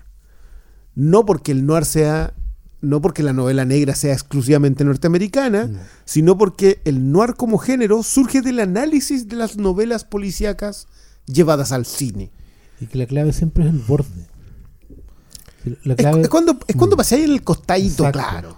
Cuando tú te vas al borde, cuando te escondes del, del, del- del foco a primera vista, cuando tienes que huir, tienes que llegar a la frontera, tienes que pasar ese límite, las cosas que pasan tienen que pasar fuera del radar. Ca- Que, que- Y- que son y- los 70. Claro, y, y eso mismo tú decís, bueno, es lógico, al parecer tiene toda lógica el mundo que la parte del mundo que es frontera tenga mucho que decir en ese aspecto. Claro. O sea, so- y por eso funciona bien en Corea del Sur, por eso funciona bien en, eh, en mundo, España, en, en el pueblo, que lo que hacen con la isla mínima, lo que ha, lo que ha terminado haciendo Sorogoyen en general. digamos. Al, al final de la península, donde ya nadie puede escucharte. No, gritar. donde no le entendía a nadie lo que habla. Si tú Claro. veis la isla mínima y esa cuestión sí que necesita subtítulos, yo no entendía nada de nada. Pero esa, esa, por ejemplo, también vuelve, se, se toma de elementos sociopolíticos, socioculturales, pero par- particularmente sociopolíticos. Tanto Memories of Murder como, eh, como La Isla Mínima. Y, y- y una mención especial, por cierto, a lo que hace mm, AFA acá, con sus dos primeras. O sea, yo, yo creo que la, ¿cómo se llama la de la escopeta? Eh, Matar un hombre. matar un hombre y Y Guacho. eh, Guacho tienen harto de quiero mostrar Chile. Sobre todo matar un hombre. Que todo, se- no, no, esa cuestión es, Sí. es de campo, po. literal es de campo, no, no es- pero, pero ¿cachai? O sea, yo o siento sea, más que, que de campo es como de. No, no de fiordo, pero es como del sur-sur. no, pero es que es muy verde. Es muy, es muy verde. Es, la frontera sí, maya. es muy fondo. verde y El lluvioso. fondo, el fondo sigue siendo metrópoli Sí, po. dentro de esa escala. Es que, es que justo, es que yo te insisto, yo lo creo que lo que hace con, con Nueve Reinas es enmarcarlo en la urbe y hablarte del profesional. Y con el aura, y creo que este también es el desafío, tú hablas de, que se desafían mutuamente con, eh, con, eh, con Darín, porque claro, le ofrece el papel de... El papel del taxidermista es la antítesis del, del chanta de, de, de Nueve Reinas, pero son viven en hemisferios distintos de la actuación. Y Darín los consigue los dos. Es- No hay ninguna duda que consigue los dos. Eh, y creo que en una vive del carisma y en la otra del talento en la actuación para entregarte un personaje cerrado. Completamente cerrado. Eh, a mí me parece la elección perfecta de casting en Nueve Reinas porque es un tipo al que tú lo quieres hasta que te sientes obligado a no quererlo. O, o es, o es lo suficientemente divertido verlo hasta que ya no es divertido. No, no, y, y- y- y- y tú sentís, puta, este concha. Lo odiáis, ¿cachai? Hay un momento en donde decís, que, que es todo. Cuando, cuando te explica que estafó a su propia familia y dejó sin plata a su hermano y a su hermana, ya tú decís ya. La herencia la abuela. Que, que es el único momento, el único momento en todo Nueve Reinas en donde hay un gesto entre los dos estafadores. Usted, cuando la vean de nuevo, sí, la- la- la- es el único momento en donde ella y él, o sea, Gastón Pauls y, y ay, ay, ay, mamita, se miran en un gesto que tú no interpretas de inmediato, pero es perfecto hacia el final. Sí, po. De- de- Pero es lo único, porque tú lo interpretas así como, ah, le dio las gracias porque en realidad entendía que el hermano tenía que devolverse, ya. Tú no ves la estafa acá hasta el final, completamente. Aparte que no ves las dos estafas, porque Es que, cuando, pero cuando es que queda funciona muy bien la es- primera vez porque pareciera que, está- que le está tirando onda. Como que, el es- que- que- que el bueno está- es más está, bueno, po. es más bueno que el otro que está ahí, que le está haciendo, que le está tratando mal, él como que se preocupa. Aparte que te lo venden como el bueno. Sí, te lo venden como alguien que lo está es preparado para hacer eso. bueno, No, y ahí está, también. ahí está el beso también, porque te funciona de una forma Mm. la primera vez y, y ya te cambia completamente y entendís cuando lo vi por la segunda. La- sí. Bueno, pero es que, es que esta es una de esas que tú puedes requerir tercera vista. A, mí, a mí me gusta mucho el subtexto de Argentina, como, como la forma de funcionar de Latinoamérica, que es que nosotros de verdad creemos que somos los vivos. De hecho, en Chile tenemos el concepto de la viveza del chileno, pero nosotros no somos los vivos. Por muy vivo que seáis, este existe Ponce weón. Vos soy nada. Vos no soy un estafador de gran monta. Ahí, Siempre- está- ahí están los señores de verde ya, no, sacando eh, miles de. Claro, como cuando miráis así como, no, el robo del siglo, el que hicieron en el aeropuerto. Oye, ese es un crimen extraordinario. O sea, fue un acto delictual perfecto. No dispararon una sola bala. lo- Sí, y el de los carabineros. Ya, porque ahí está el punto. Alguien va y te dice, chucha, estos otros se fueron con 27. Ah, Con el triple. no, más, güey. Porque te- y eso es lo que te hacen en Nueve Reinas. Te dicen que por muy bueno que sea él para haberse hecho la movida de ganar 200 mil en un día, 200 mil dólares en ese tiempo, en un día, la tenía, la había hecho y no, po. Hay alguien más grande. Esa tercera lectura que tiene, porque la, claro, la primera es la de la muy buena estafa.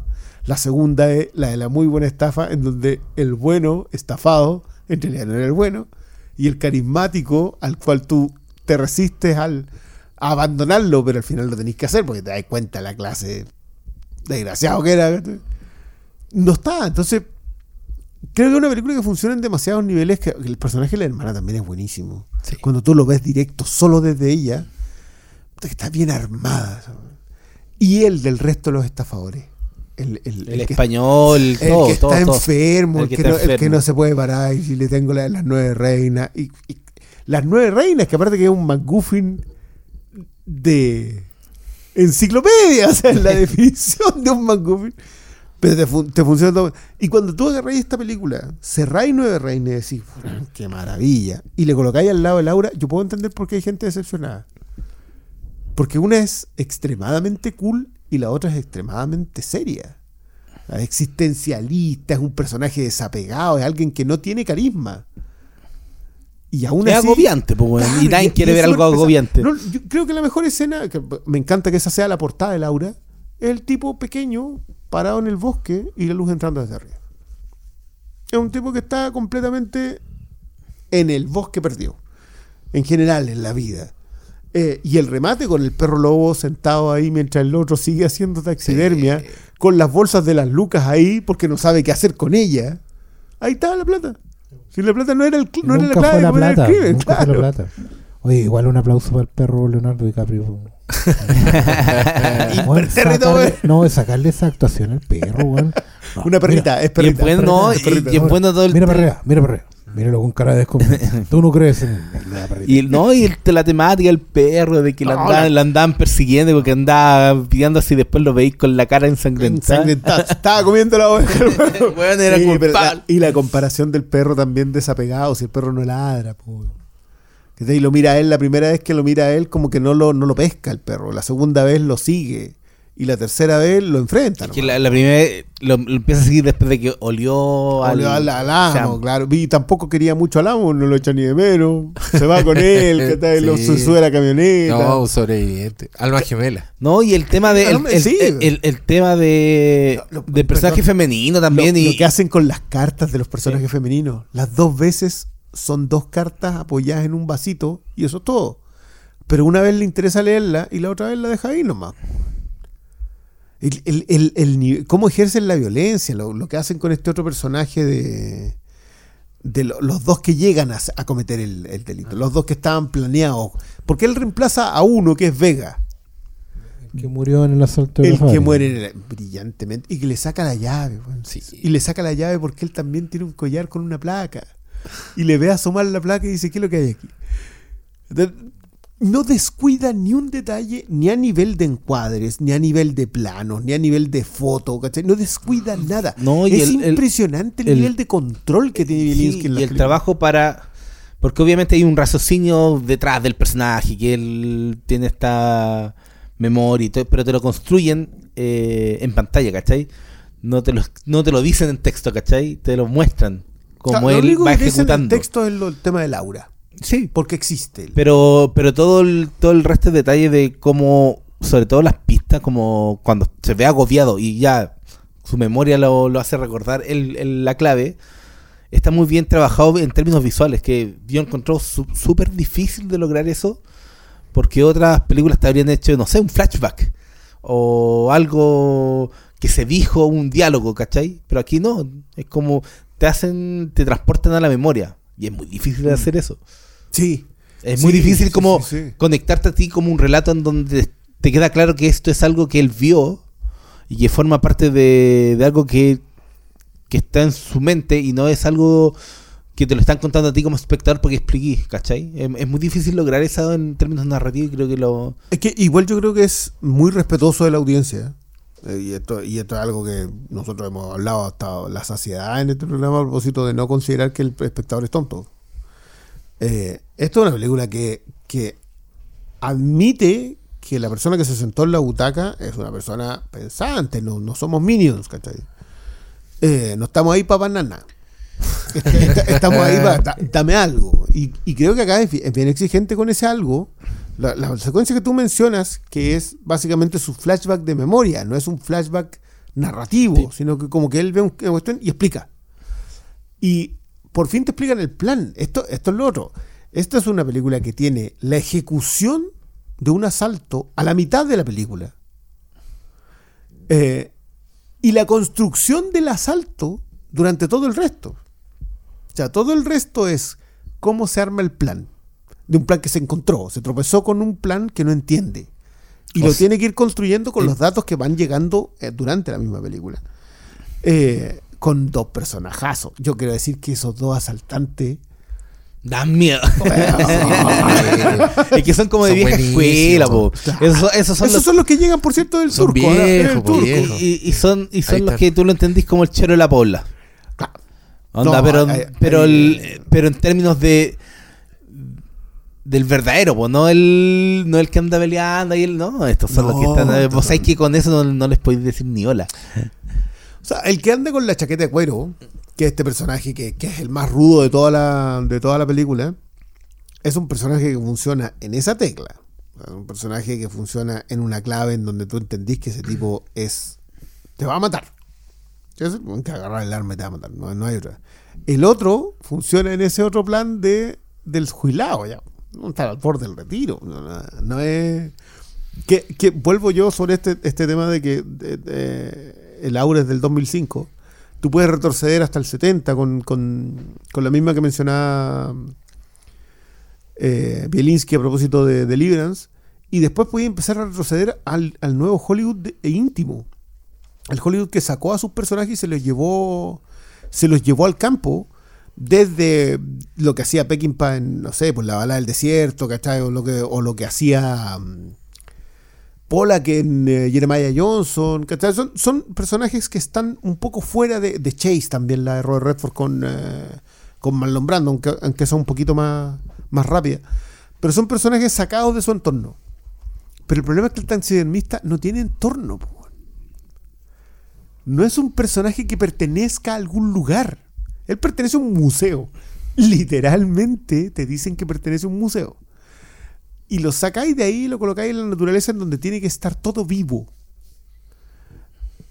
Y te funciona en cada momento justamente por la mirada del personaje. Y por contraste, po. Y, y claro, porque colocáis un personaje que está que es un alma en pena, como decía el Diego, en el bosque que está todo vivo, con un arma, Es donde el árbol se mueve y en- todo. que es un acto de violencia en sí mismo. Entonces, todos ese, ese- esos pequeños detalles que van alimentando al personaje, a la narrativa y al contexto total de la película. Esta- Y en cada, y en cada detalle, hasta, en cada hasta- detalle, no, po. y, y que no, que obviamente va a ser el único que no sabe perder en ese bosque, vos, ¿cachai? Porque a lo que él hablaba a propósito de la geografía espacial, que hasta entonces no importa dónde se lo llevaran, podía volver, no importa dónde se cayera con el ataque, podía llegar. Eh, pero, pero, a ver, de- con estas no te tropezáis seguido. Yo creo que No. son- este- estos son este Sí. tipo de películas en donde tú decís, ya, sabéis que acá no hay un detalle que está, las cabañas tienen una razón de ser. La chica en la cabaña tiene una razón de ser. El hermano de la chica en la cabaña tiene una razón de ser. Que él no pueda dispararle a animales pero se encuentre desafiado, tiene una... Todo, todo, todo. El nivel de control autoral que tiene esta película es... Yo, yo no recuerdo películas de este siglo que tengan así como... ¿Será un puñado? ¿Serán 10? Si es que... Eh, y a mí me gusta mucho lo de, lo de, lo de Nolan, de, de esas tres primeras de Nolan. Porque creo que caminaban en ese, en ese lugar. Y yo no sé si sea extrapolable. Como que puede que esas películas tengan que tener un cierto tamaño. ¿Cachai? Como que puede que Solnier funcione muy bien en Green Room, funcione muy bien en Blue Ruin. Pero la tercera, cuando ya Netflix le pone las lucas, se le va. ¿Cachai? Como en- Pu- puede que ahí hay, hay- hay un movimiento que no, que no se pueda salir de ahí. Ahora, igual, no sé, pues gente como Bong Joon-ho te dicen que no. O sea, igual puede hacer Snowpiercer y, y ser una, una Bong Joon-ho y, y, Y Okja y... y claro, sí, o ya quizás no. Igual Sí, no le fue tan bien con esas películas. No, po. O sea, igual es mejor Parásito, Memories of Murder. Sí, que- ¿cachai? que cualquiera- Claro, de una forma u otra igual son como asomos y después vuelves. Es que, es a mí me- siempre me da mucho por pensar en, en la... Como... mm, No, no es puramente la negativa de Bielinski de hacer el remake. Vuelvo sobre eso porque me...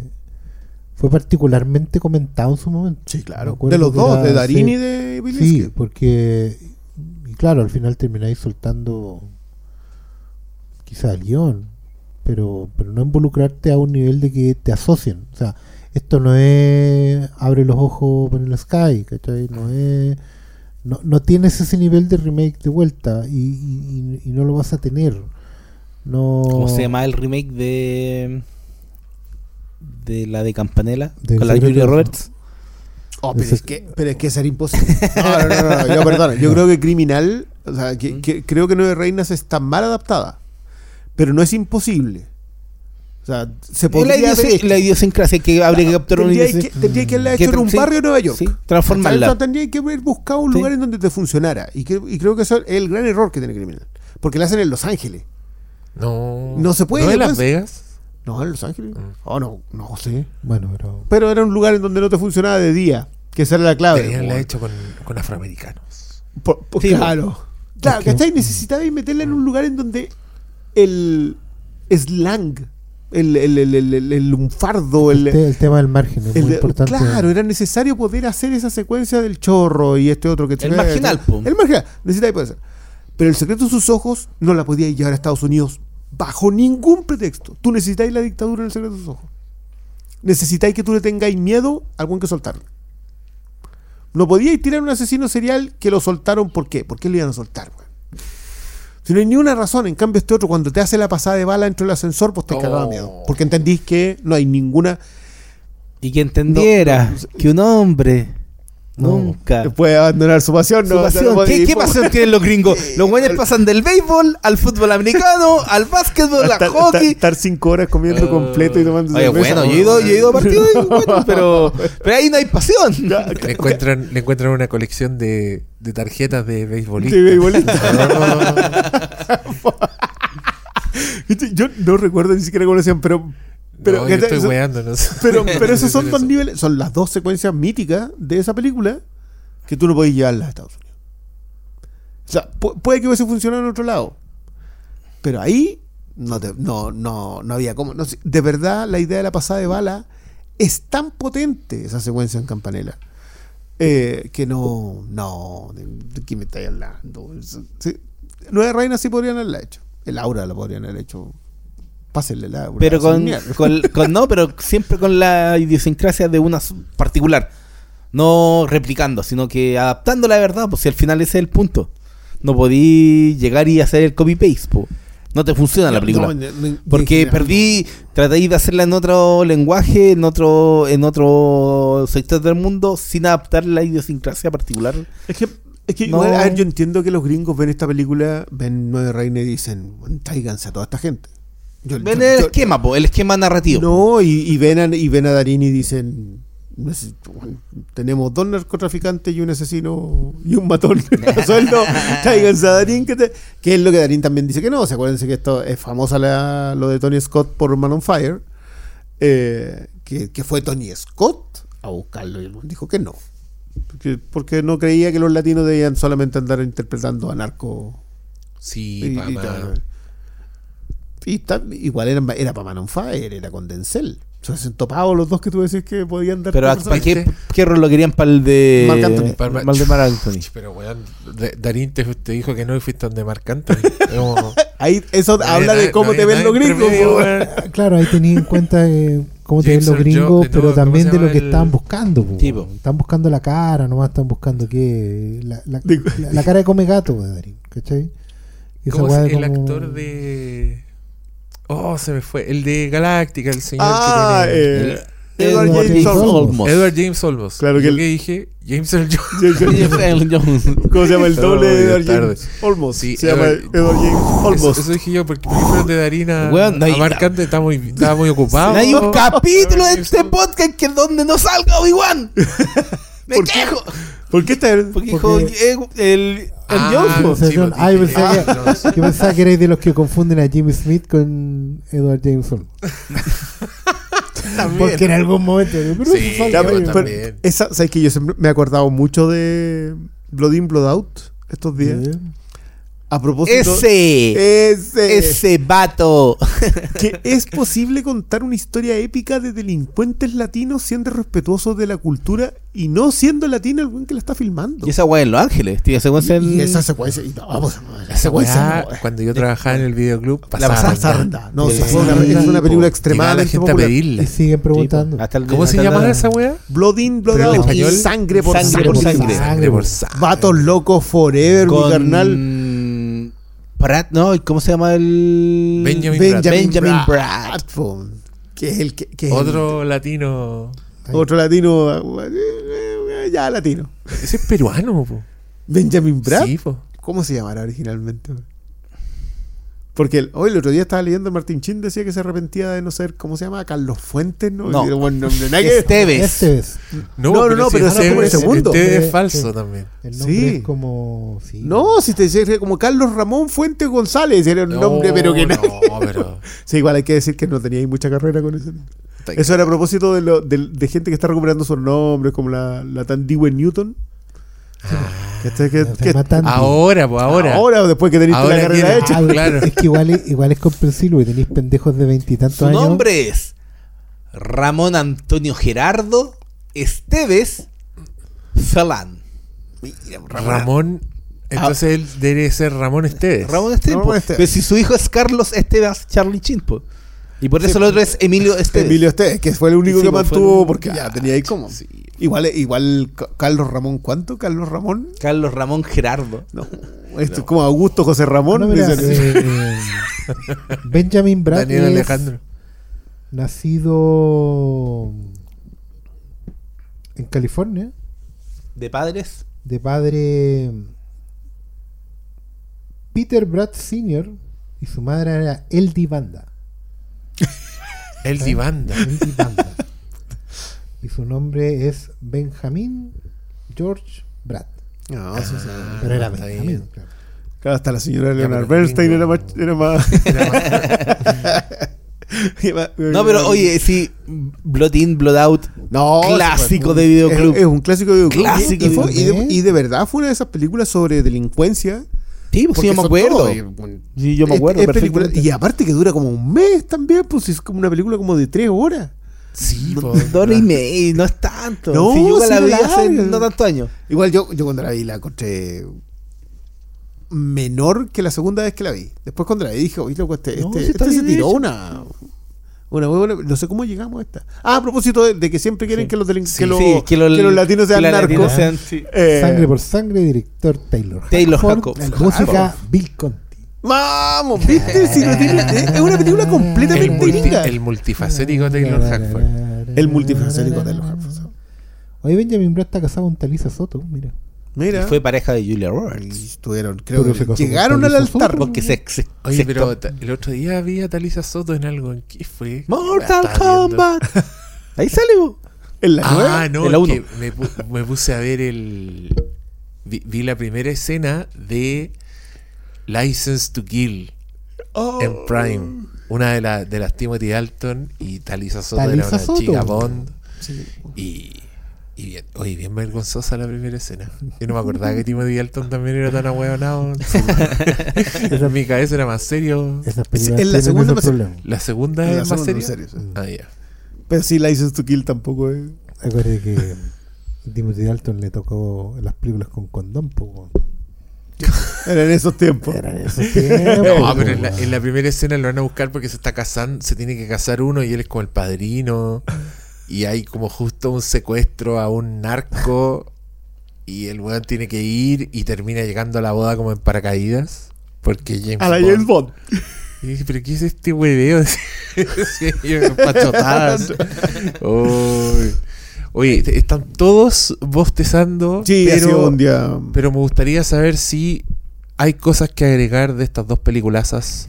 Creo que fuimos respetuosos con, con spoilers, dijimos vagamente algunas No. cosas, así que si usted no ha visto estas películas, creo que igual Puede ir. Y más encima está siempre esperanza de que más gente las descubra porque están ahí. Una está en Star Plus. Nuevas Reinas en Star Plus. Sí, lamentablemente cortada. Cortada, A sí. 4 a 3.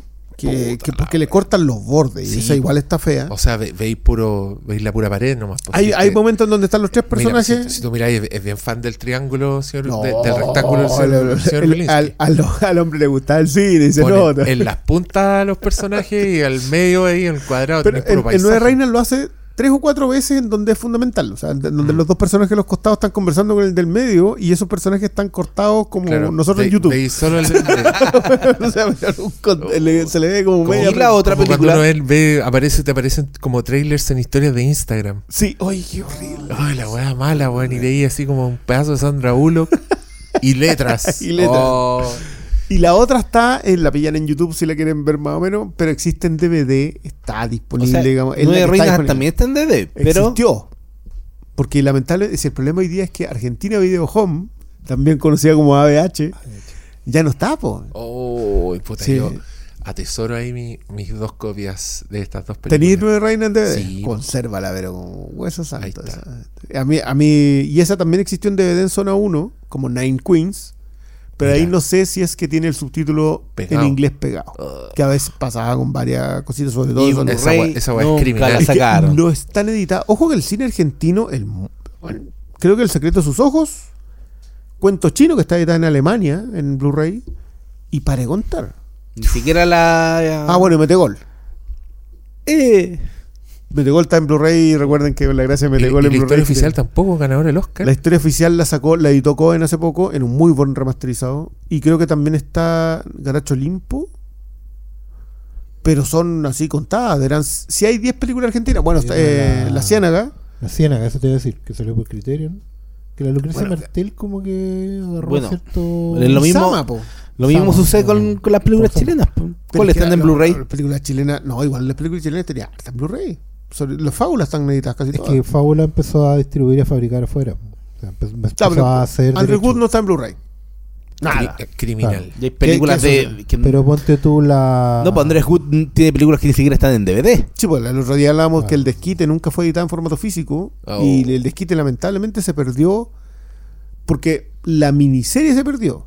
O sea, el desquite fue en en esos tiempos medio raros en donde te estrenaron una película en el cine y a las dos semanas estaba Sí. en una miniserie distinta a lo que habéis En visto en, televisión. Ah. En televisión o en TVN. que Que, que pasó con Violeta, Con que, Violeta que el corte de la miniserie es un muy buen corte. Oh, yo nunca Y pude está ver perdido. A menos que la hayáis visto esa vez en Chilevisión, perdiste, pero como en la guerra. Que los canales la suelten, olvídate. No, no, no. Y en el caso del desquite duele más porque creo que es la de Andrés Wood que no está disponible. Que no hay. Que, Ah, que con esa ver si la fiebre del loco puede que la pillen el Invi- persa. invitamos a estos directores a que ellos mismos compartan.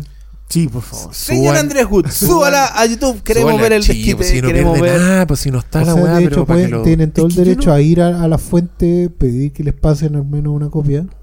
Porque también puede ser que no la tengan. Puede que se no lo tenga. Y, y contacten a gente joven que les pueda hacer el, la Es limpiada. que, es que, el y es que yo creo que, lo- es que eso, mira, una de las grandes ventajas del cine chileno del último, del último siglo es que todo ese material está en masters digitales. No es cuestiones que tengan que recuperar. Yo admiro el trabajo que hacen sobre el Raúl Ruiz, sobre, no sé, Gref Marino, cuestiones que estaban, si es que estaban en film, era hasta con una pera en el pecho, recuperar el Lúzaro de la Muerte o el Chacal de Nahuel Toro fueran igual esos fueron más o menos titánicos pero yo creo que la única de Andrew Wood que puede que haya que recuperar de film debe ser Historia de Fútbol que ya está en DVD Sí. Entonces, igual puede, puede guardarla hace unas semanas fui al Persa y encontré eh, historias de fútbol. Eh, ¿Cuál más? Ah, la miniserie de, del, del desierto, ¿cómo se llama? Eco del Desierto. Eco del desierto, lo encontré. Y no, otra más encontré. no pero no pero, esa- pero esas son Ah, bueno, obviamente Machuca, porque es la más fácil de que- encontrar. y Violeta yo te diría que esas Violeta. cuatro las pilláis más o menos la más o menos frecuente aparte que esa, esa historia de fútbol está en esa maravilla colección que era antología del cine chileno que salió en los kioscos y que loco ahí, ahí no le erraron a ni una Ta- Estaban todas buenas. Julio comienza en julio, está Johnny 100 pesos. Bueno, Mm. Claro, pero, pero en general el cine argentino se está perdiendo por, por lo que les decía lo de ABH. El secreto de sus ojos hoy día no está ninguna de las dos versiones, ni la versión argentina ni la versión norteamericana. en Argentina Blu-ray. está todo cerrado y los derechos internacionales pueden estar repartidos quién sabe dónde. De hecho, creo que el, el, el DVD de Nueve Reina es IFC. El otro día estuve viendo. No, el del Aura era IFC, El Aura el era del IFC, el de Nueve Reinas es Sony, un Sony Classical. Igual está la posibilidad de que IFC aplique y saque Blu-ray. Pero puta, ¿qué No, yo- ellos de la no, demanda sí, que no, puede haber? no, no tiene ni No, idea. son películas. Es que, bueno, eso es lo otro también. Yo creo que fue una década, del 2000 al 2010, en donde mucho cine internacional se ha ido perdiendo. O sea, ustedes vayan a encontrar hoy. bueno, Está ganadoras del Oscar de repente. y- claro. sí, sí. Yo el otro día me acordaba del. el- ¿Cómo se llama? La caída. El, eh, claro. Que quedó el meme nomás, po. Se quedó, quedó Hitler. Hitler eh, Se entera se de- entera. de- Pero esa película perdía. Ni los gringos la tienen disponible. Oh. Y, eh, y, y habían ediciones hasta con subtítulos en español, en España, en México. Perdida. O sea, no- como que no han vuelto a aparecer. No, pero película ganaron el Oscar. Yo ahí, los falsificadores, ¿te acordáis? Los falsificadores todavía la podéis pillar en una edición mexicana. Pero Ya. para contar, la gringa tampoco la encontráis de Counterfeiters. Estaba. Pero, ¿cachai? Me empezáis a mirar, a mirar, a mirar. Y, y se están perdiendo justamente porque o las sacan sellos de nicho, que en este caso ni siquiera eso. Ni, ni eso. Y, y, y de verdad, a mí me parece impresionante porque estas son dos obras que te la van a sacar críticos españoles, franceses, Mm, sí. coreanos, gringos, ingleses. Todos te las van a colocar porque la vieron. Porque igual fueron películas bien conocidas en su Mm. momento. ¿Sabes lo que va a pasar? Que la van a terminar sacando en Australia. Claro, Por por imprint. Va a costar como 100 dólares. o Umbrella. Puta, no. Y ahí cagamos todo. No, pero No, sí. esta es la ventaja de que están en español. po. Imprint, por ejemplo, ahora anunció que está sacando una de Road Home. Esa con la con la niña de Sean Yimou, la ¿cómo se llama? La, Ah, esas weas que, que están en pero esas son de. son las dos que las sacó Sony. Sí, pues si ¿Y son las dos de? Classical, Sí, las van a sacar ahora.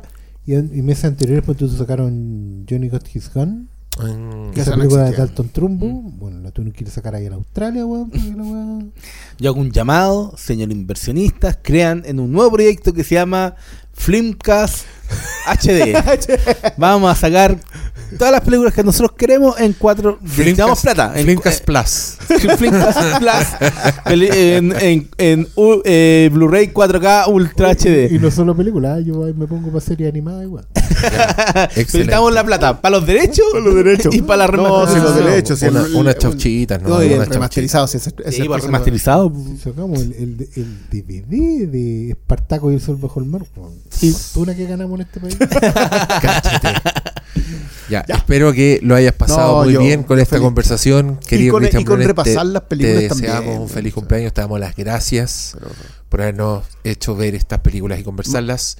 Y ahora me despido porque sacamos unos capítulos con finales abruptos y están todos ahí, ¡Uy, se me corta! Está malo, está malo la wea". Así que ya, ahora esto para que se quede tranquilo. Muchas gracias por escucharnos. po- comparta, suscríbase, like, active notificación. Toda la Todo, weá. todo, Buenas El noches. completo. Muchas gracias.